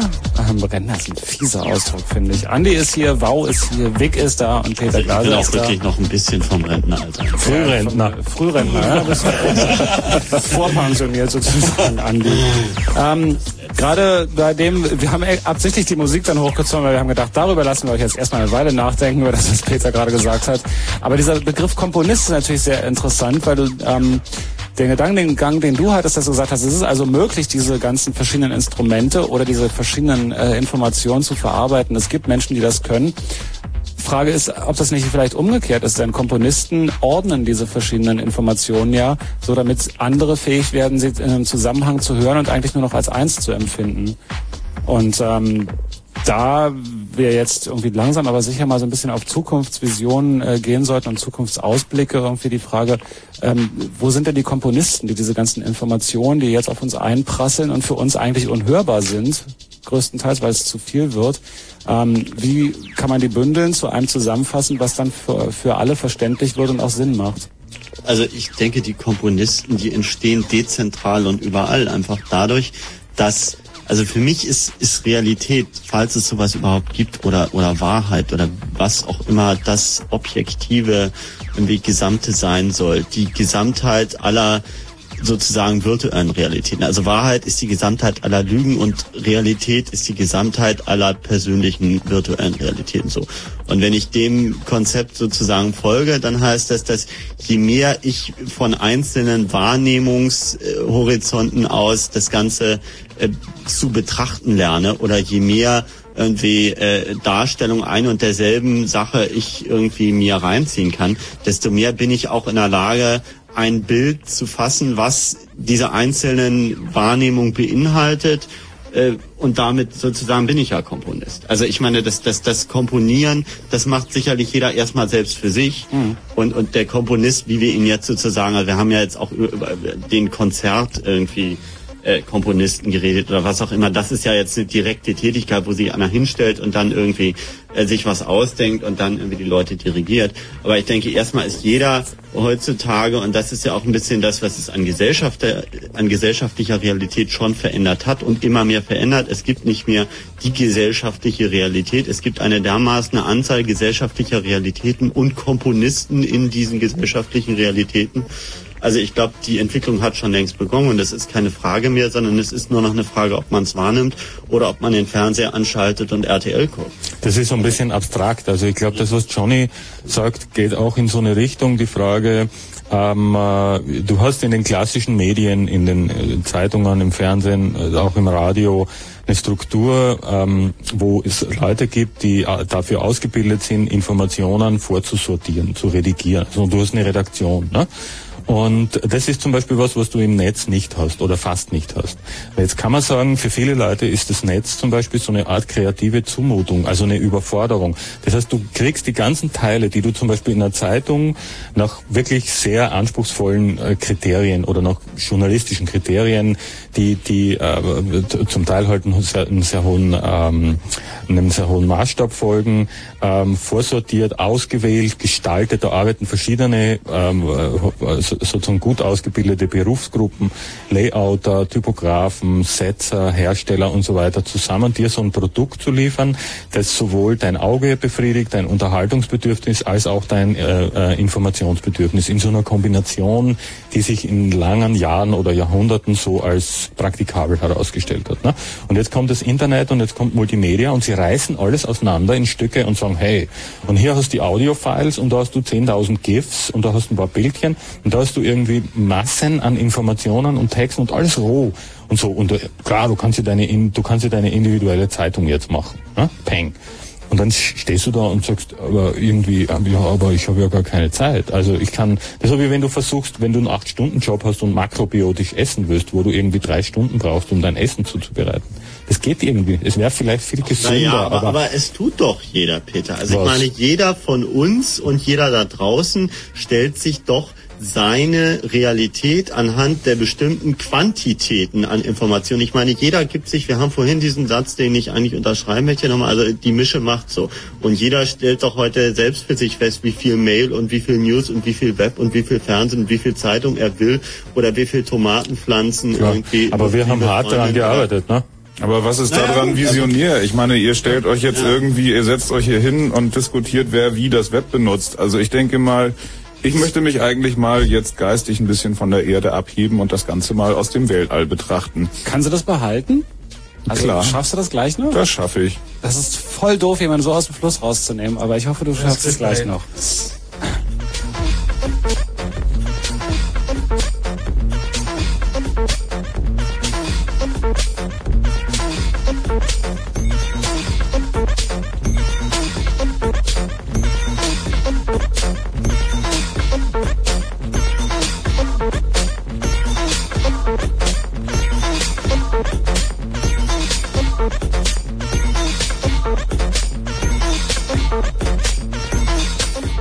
Ein extrem großes Team von Layoutern, Redakteuren, Journalisten und Schriftsetzern hat jetzt für euch vorbereitet folgendes. Wenn Fritz im Raum Angermünde, dann 100,1. 0.31 Uhr nämlich Zeit für das Kurzinfo. Einlenken. Die libysche Führung hat angedeutet, dass sie die beiden mutmaßlichen Lockerbie-Attentäter eventuell ausliefert. Die USA und Großbritannien haben vorgeschlagen, dass ihnen in den Niederlanden der Prozess gemacht wird. Bei dem Anschlag auf eine US-Passagiermaschine waren im Dezember 88 über dem schottischen Lockerbie 270 Menschen getötet worden.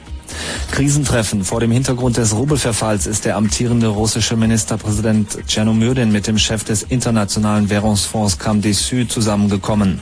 Beide trafen sich am Abend auf der Schwarzmeerhalbinsel Krim. Im Tagesverlauf hatte der Rubel weiter dramatisch an Wert verloren. Ermittlungen. Das Eisenbahnbundesamt hat Staatsanwaltschaften in ganz Deutschland gebeten, dem Verdacht von Verstößen gegen das Strafgesetzbuch und gegen das Atomgesetz durch Unternehmen nachzugehen.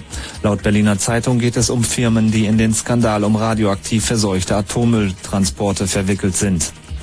Unwetter. Der Hurricane Bonnie hat die Ostküste der USA erreicht. Die Sturmfront hat eine Breite von 640 Kilometern.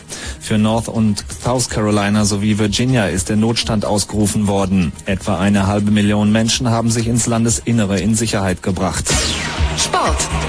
Fußball. Bayern München hat die Hauptrunde der Champions League erreicht. In der Qualifikation schafften die Bayern nach dem 4 zu 0 Hinspielsieg im Rückspiel bei Obilic Belgrad ein 1 zu 1 Unentschieden.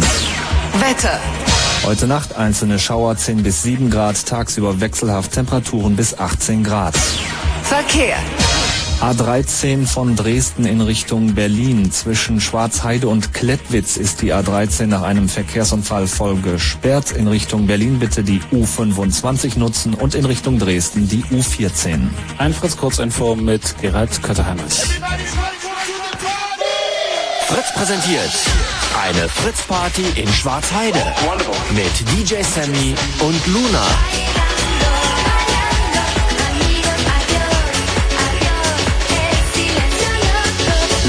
Und DJ Sammy, unterstützt von den Fritz-DJs Stefan Michme und Frank Mansell. Freitag, 28. August in der Wandelhof-Diskothek Schwarzheide. Präsentiert von Fritz. Und hier sind die DJs Peter, Vic, Wow, Andy und Johnny. Vic, ich habe dich ganz fies unterbrochen. Naja. Also, wo waren wir stehen geblieben? Ich wollte das nicht so sehr aus meiner eigenen Perspektive, sondern einfach mal aus der Vogelperspektive betrachten, das Ganze. Und äh, was mir dann auffällt, ist, dass die Welt aus dem, sozusagen, ich betrachte jetzt mal nur die Erde, äh, aus dem aus der Entfernung gesehen jetzt zu einem Organismus eigentlich zusammenwächst mit den Netzen als Nerven. Das heißt, die neue Qualität, die durch diese weltumspannenden Netze entsteht, ist, dass es im Prinzip ein ganzheitlich funktionierender und pulsierender Körper wird, diese Welt. Das, glaube ich, ist eine entscheidende Qualität, die sich auch weiterhin fortsetzen wird. Ein Eindruck ist, dass das Internet gegenwärtig die Intelligenz einer Qualle hat. Also ich schreibe an dem Punkt Qualität mit zwei L und das Ding wächst und wächst vor sich hin und man kann es nicht mehr abschalten. Man kann es vielleicht versuchen an die Wand zu nageln, aber es lebt und es wächst weiter.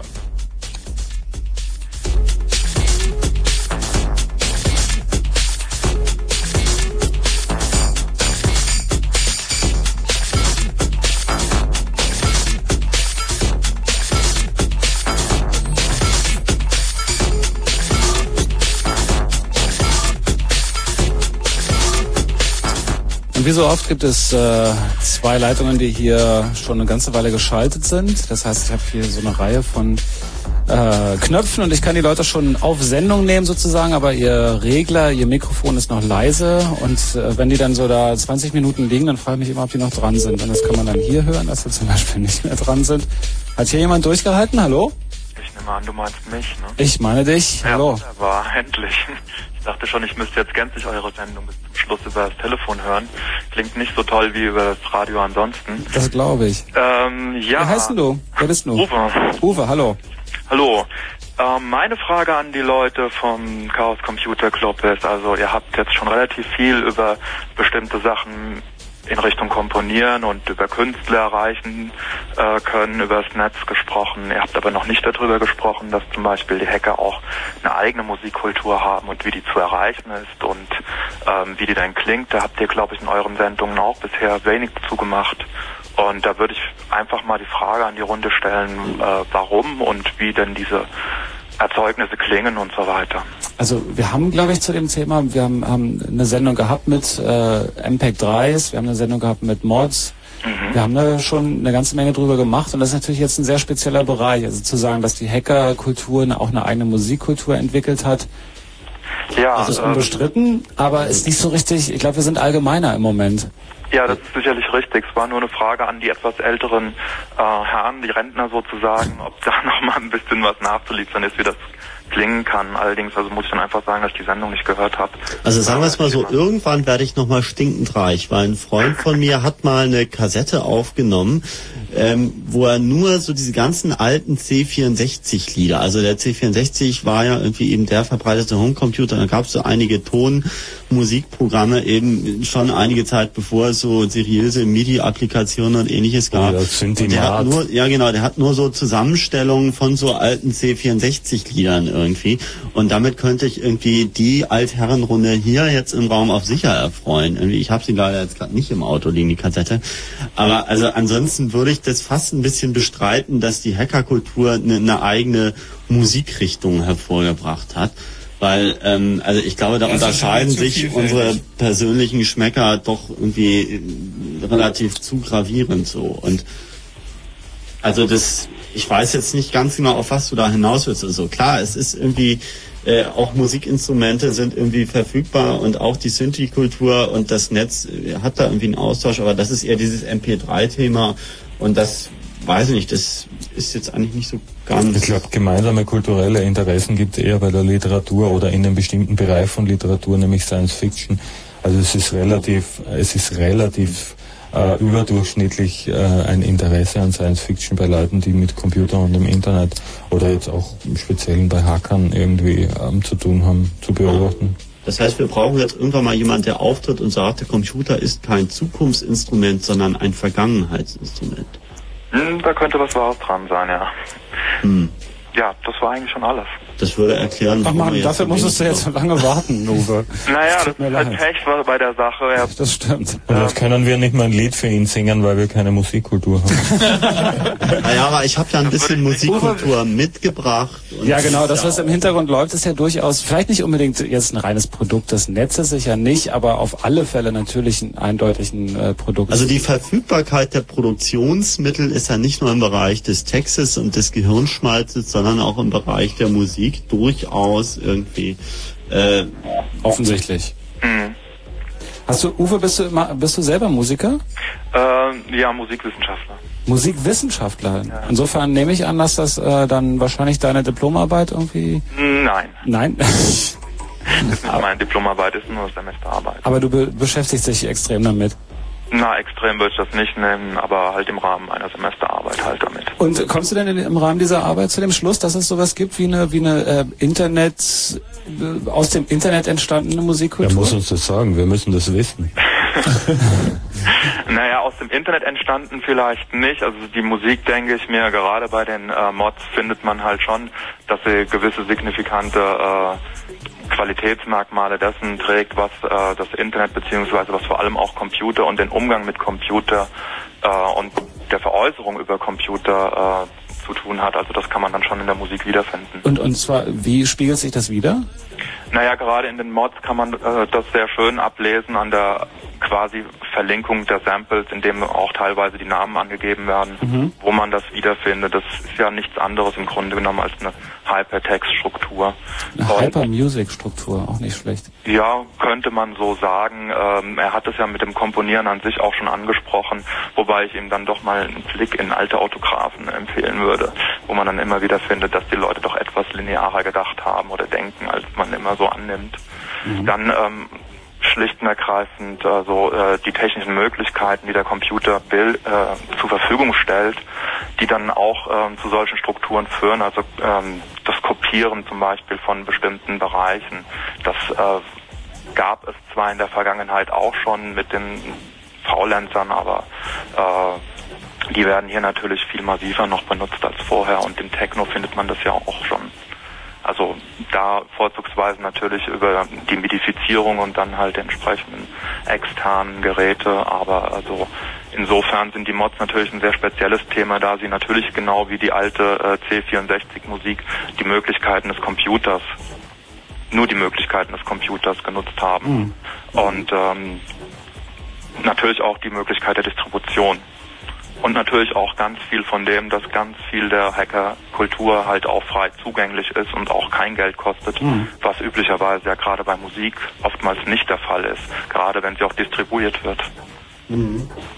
Was sind denn deine, ähm, deine Gedankengänge dann, wenn du dich so, so damit beschäftigst und so da rangehst und sagst, die Distribuierung von Musik ist natürlich und die Kopierbarkeit der digitalen Daten irgendwie, äh, dieses äh, Stichwort Audio on Demand ist ja in aller Munde, Music on Demand abrufen, die Telekom investiert eine Menge Geld, andere Leute auch, alle, auch da wieder neu, äh, Goldgräberstimmung. Ähm, was sind deine Gedanken dazu, zu dem Thema? Oh, schwierig, da bin ich noch nicht fertig mit den Gedanken. Da möchte ich jetzt noch nichts zu sagen. Ob das, ähm, also ich denke mir, die Programmgestaltung dürfte äh, nicht so ganz einfach sein, wie sie sich das alle vorstellen. Und auch die Leute, die das betreiben, haben, glaube ich, noch eine etwas falsche Vorstellung davon. Also da meine ich jetzt nicht speziell die Telekom mit, da die ja nur einen Dienst zur Verfügung stellen und das Programm von den anderen Leuten, den Vertrieben, den alten, äh, beziehungsweise also von den Künstlern selbst zusammengestellt wird. Ähm, wobei natürlich da auch noch andere äh, Anbieter auf dem Markt erscheinen werden, die da auch ganz andere Ziele mitverfolgen werden und die ihr Programm mit Sicherheit auch anders gestalten werden.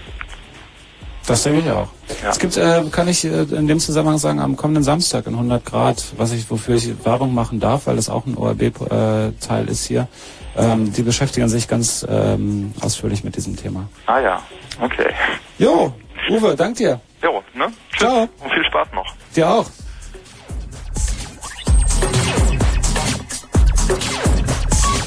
Ach, da könnte man jetzt noch mal drei Stunden ranhängen. Also jetzt im Moment könnten wir nicht noch mal drei Stunden ranhängen, glaube ich, aber man könnte sie ja in einem Monat ranhängen zum Thema, welche unterschiedlichen Kulturbereiche äh, der Kulturbereich, um den wir uns jetzt die ganze Zeit gekümmert haben, noch beeinflusst hat. Von Musik über Literatur, über Theater nicht unbedingt.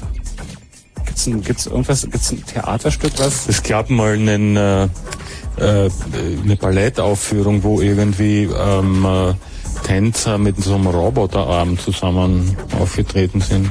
Klingt schlimm. Ja, VRML ist eben noch nicht so weit. Nicht? Ich meine, es gab irgendwie Fighting Machines, irgendwie diese ähm, Künstler, dieses, die ähm, Roboter zusammengeschraubt haben, die dann die Gegner Survival Research Laboratory, So, ja. Stimmt, und es gibt, ähm, es gibt natürlich die Fußball-WM der Roboter und es gibt ähm, Performance Art irgendwie. Oh Gott, ja. Ja. Ja, oh Gott, ja. Aber vielleicht, vielleicht lernen wir jetzt, ich sag jetzt mal, vielleicht lernen wir jetzt über das Benutzen dieser Netze eine Frage, die die Menschheit schon seit Jahrhunderten beschäftigt, nämlich wie funktioniert unser Gehirn? Ich glaube, Dieser Frage haben wir schon lange versucht, logisch näher zu kommen. Auf dem Weg schaffen wir es vielleicht nicht, aber vielleicht schaffen wir es im, auf dem Weg, dass wir die Erde als ganzes Gehirn betrachten, als einen ebenso komplexen Nervenorganismus und ähm, dadurch sozusagen unter Umständen wieder einen Brocken dazu geliefert bekommen, wie eigentlich unser Bewusstsein funktioniert.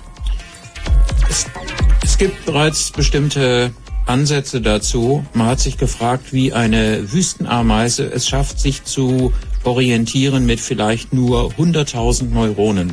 Also angesichts von ein paar Millionen Transistorfunktionen in der CPU heute sind 100.000 Neuronen einfach ein Klacks. Das müsste man emulieren können.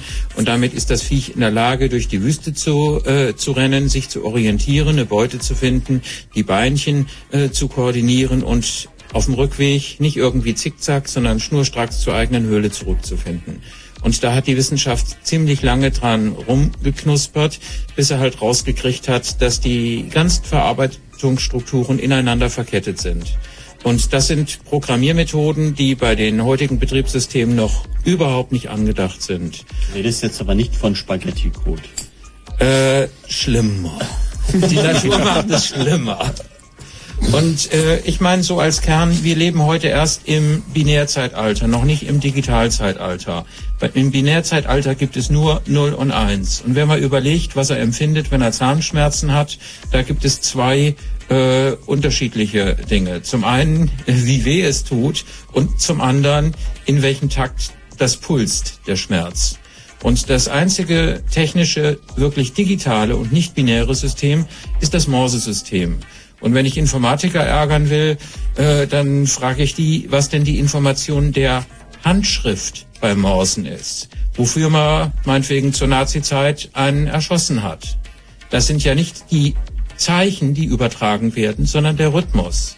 Das hat auch was mit, naja, also ich habe jetzt in Kiel Jazz von der Polizeikombo gehört und Freund sagte, das klingt genauso, wie wenn eine Militärkapelle klassische Musik spielt. Und da das ist eine Handschrift. Die ist eine Information, die nicht leicht zu fassen ist. Und das, denke ich, ist der Übergang zum Digitalzeitalter vom Binärzeitalter, was wir jetzt haben. Naja, aber da gerät es auch wieder in Bereiche, also mir fallen da spontan neuronale Netze ein.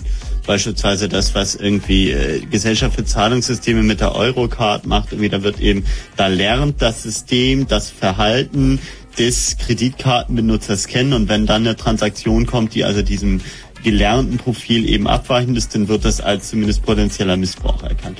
Die und, sind an der Spitze der Entwicklung durchaus.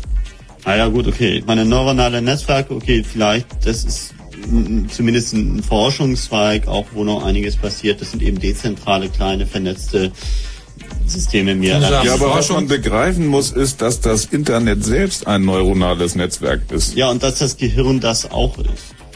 Ja, eben. Deswegen sage ich ja. Davon lernen wir vielleicht das letzte fehlende Stück auf dem Weg zum Bewusstsein. Naja, gut, ich meine, andere Leute meinen das schon längst gefunden zu haben und nennen es, nennen es Gott. Ja.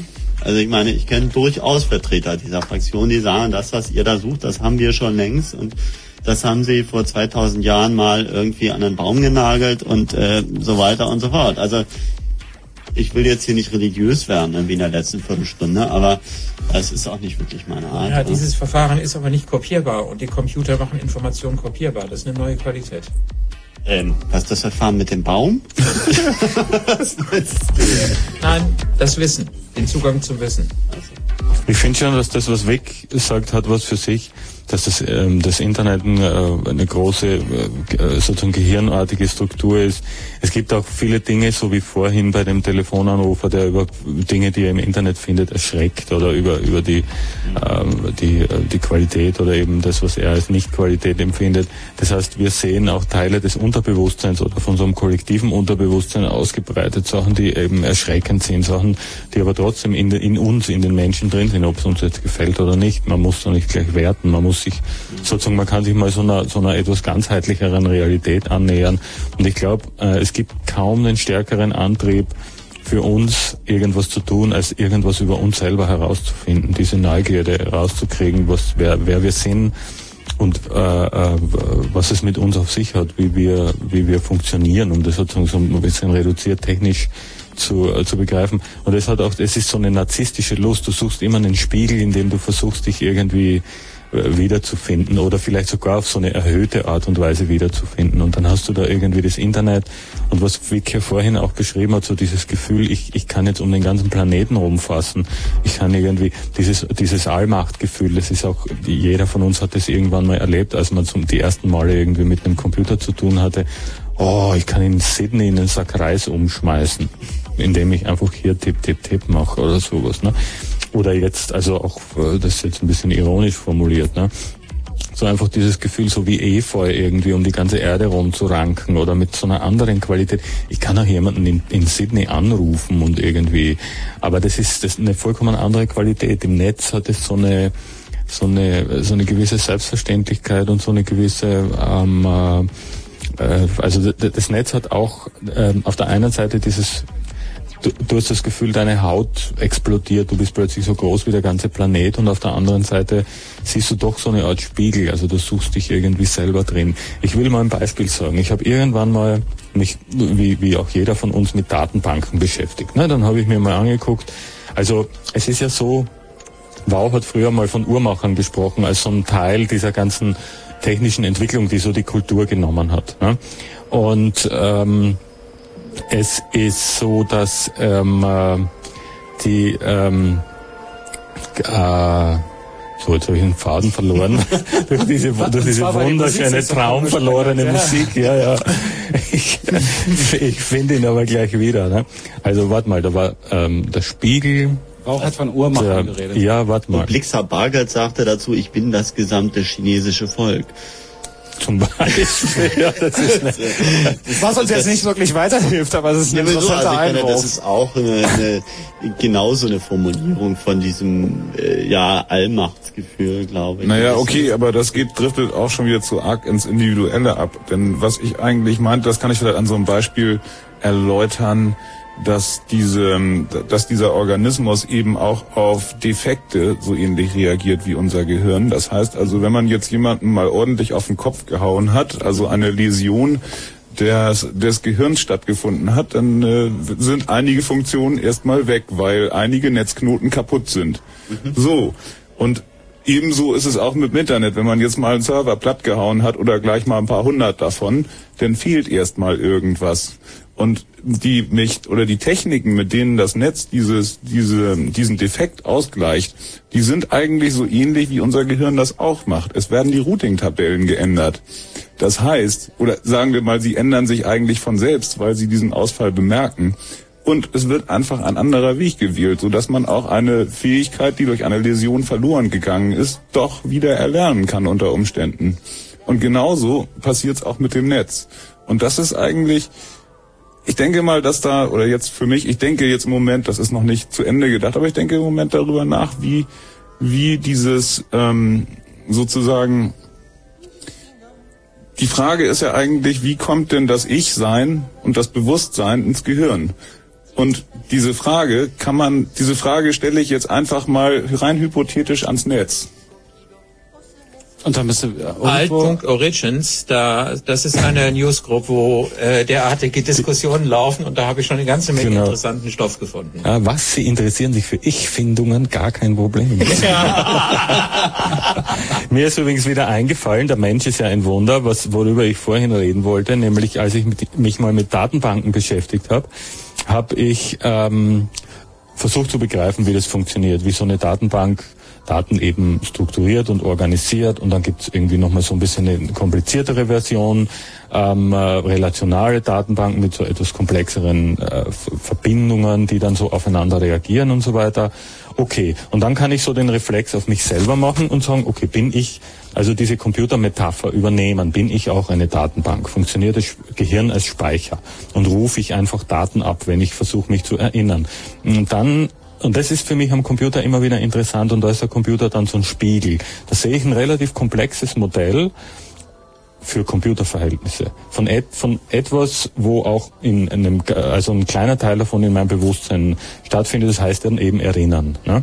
Und äh, dann ist mir aber, dann habe ich dran gedacht, also was, was jeder von uns kennt, ein Buchtitel fällt mir nicht gleich ein, liegt mir irgendwie auf der Zunge. Und vier Stunden später fällt er mir plötzlich ein. Und ich hatte mich, ich meinte mich vorher zu erinnert zu haben, das ist ein Titel gewesen, es fing mit, das Buch muss irgendwie mit F angefangen haben. Und als es mir dann eingefallen ist, dann äh, habe ich gesehen, ah, Quatsch, fängt mit W an, vom Winde verweht oder mit V. Und, und äh, ich konnte mich aber erinnern, es ist immer irgendwie eher links oben im Bücherregal gestanden. Es hatte irgendwie einen Fettfleck am Umschlag und ich kann mich noch erinnern, wie es riecht, weil es ein altes Buch war oder so. Das heißt, da ist irgendwie, in diesen vier Stunden kann ich mich dann fragen, was ist da passiert? Äh, da ist, wenn man jetzt technisch sprechen würde, ein Task gelaufen. Das heißt, ich habe irgendwas in mein Unterbewusstsein abgesenkt das extrem hohe Arbeitsgeschwindigkeiten hat oder sozusagen mit großen Komplexitäten umgehen kann und es wühlt da irgendwie in meinen Erinnerungsbeständen auf eine Art und Weise, die ich nicht ganz nachvollziehen kann, von der ich aber überzeugt bin, dass sie in Teilen nichts mit dem zu tun hat, äh, mit der Art und Weise, wie ein Computer sucht, weil das sehr mechanisch ist, was der Computer macht. Und ich bin ein Organismus. Das heißt, ich komme dann an so einen Punkt, wo ich im Grunde genommen, ist der Computer für mich ein sehr interessanter Anlass, sehr differenziert über mich selber nachzudenken. Zum Teil zu dem Schluss zu kommen, der Mensch ist fundamental anders als der Computer. Deswegen hatte ich vorhin, wo ich mich durch diese wunderschöne Musik etwas verlaufen hatte, war ich auf den Uhrmacher gekommen, weil der, die, die Uhrmacherkunst ist der Höhepunkt in der Mechanik gewesen.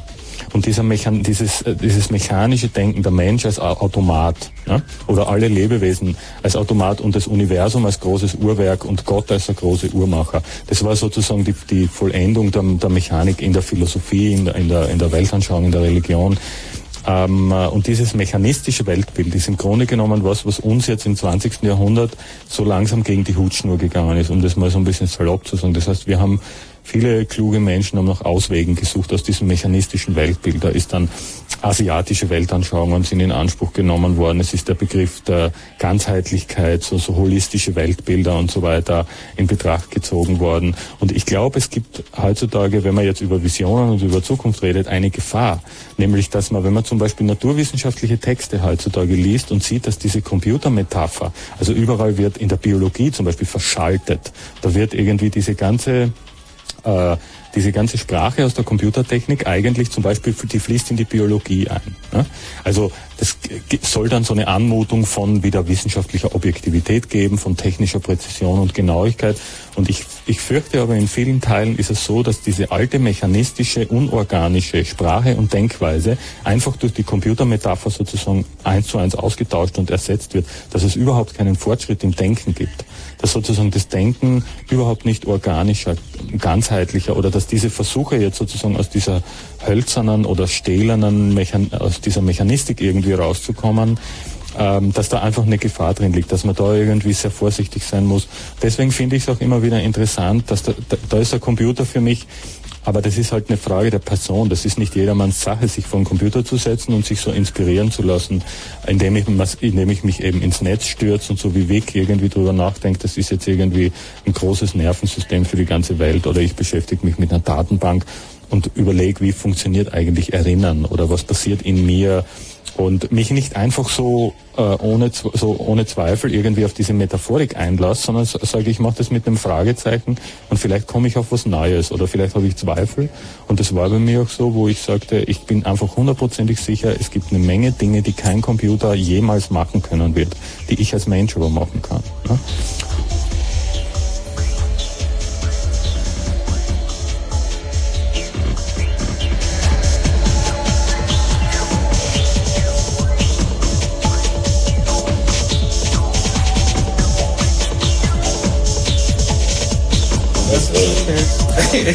Das war eine höchst inspirierende Ausgabe vom Chaos Radio, wie ich finde, die in zwei, in anderthalb Minuten zu Ende geht. Dann geht es weiter mit dem Night Flight hier mit Martin Petersdorf.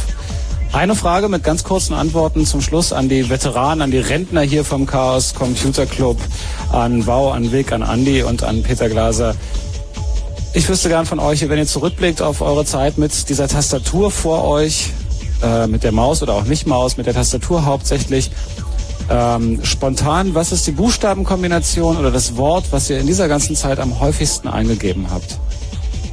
Immer wiederkehrend. Also zum Beispiel sowas wie www, was man ja andauernd eintippt oder so. Aber jetzt mal auf diese Vergangenheit, die ja lange vor, vor das Web äh, reicht bei euch irgendwie, weiß ich nicht, ob es jetzt nun Telnet oder FTP ist oder so. Zwei Worte, Test und Gaga.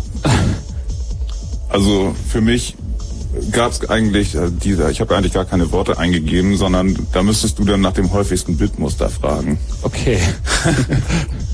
Ich bin Netzpublizist und von daher, weil ich in Deutsch schreibe, ist es das Wort die.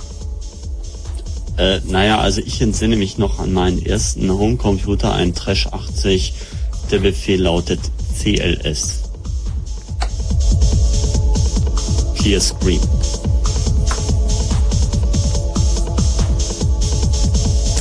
Das war's mit dem Chaos Radio. Ich hoffe, ihr hattet Spaß. Ob ihr uns vom Radio gehört habt oder über Real Audio. Zum ersten Mal ganz live direkt, was mich sehr freut. Ähm, und ansonsten könnt ihr diese Audio-Files von den Sendungen immer später noch im Archiv abrufen. Das alles werdet ihr finden, wenn ihr auf www.fritz.de geht oder auf www.ccc.de. Findet ihr alles, was ihr braucht. Ansonsten Mail an uns an fast alle, die hier in meinen Sendungen beteiligt sind, unter chaos.orb.de. Man kann aber auch Postkarten schreiben. Die Fritz-Adresse ist auch nicht so schwer. Das war's. Tschüss.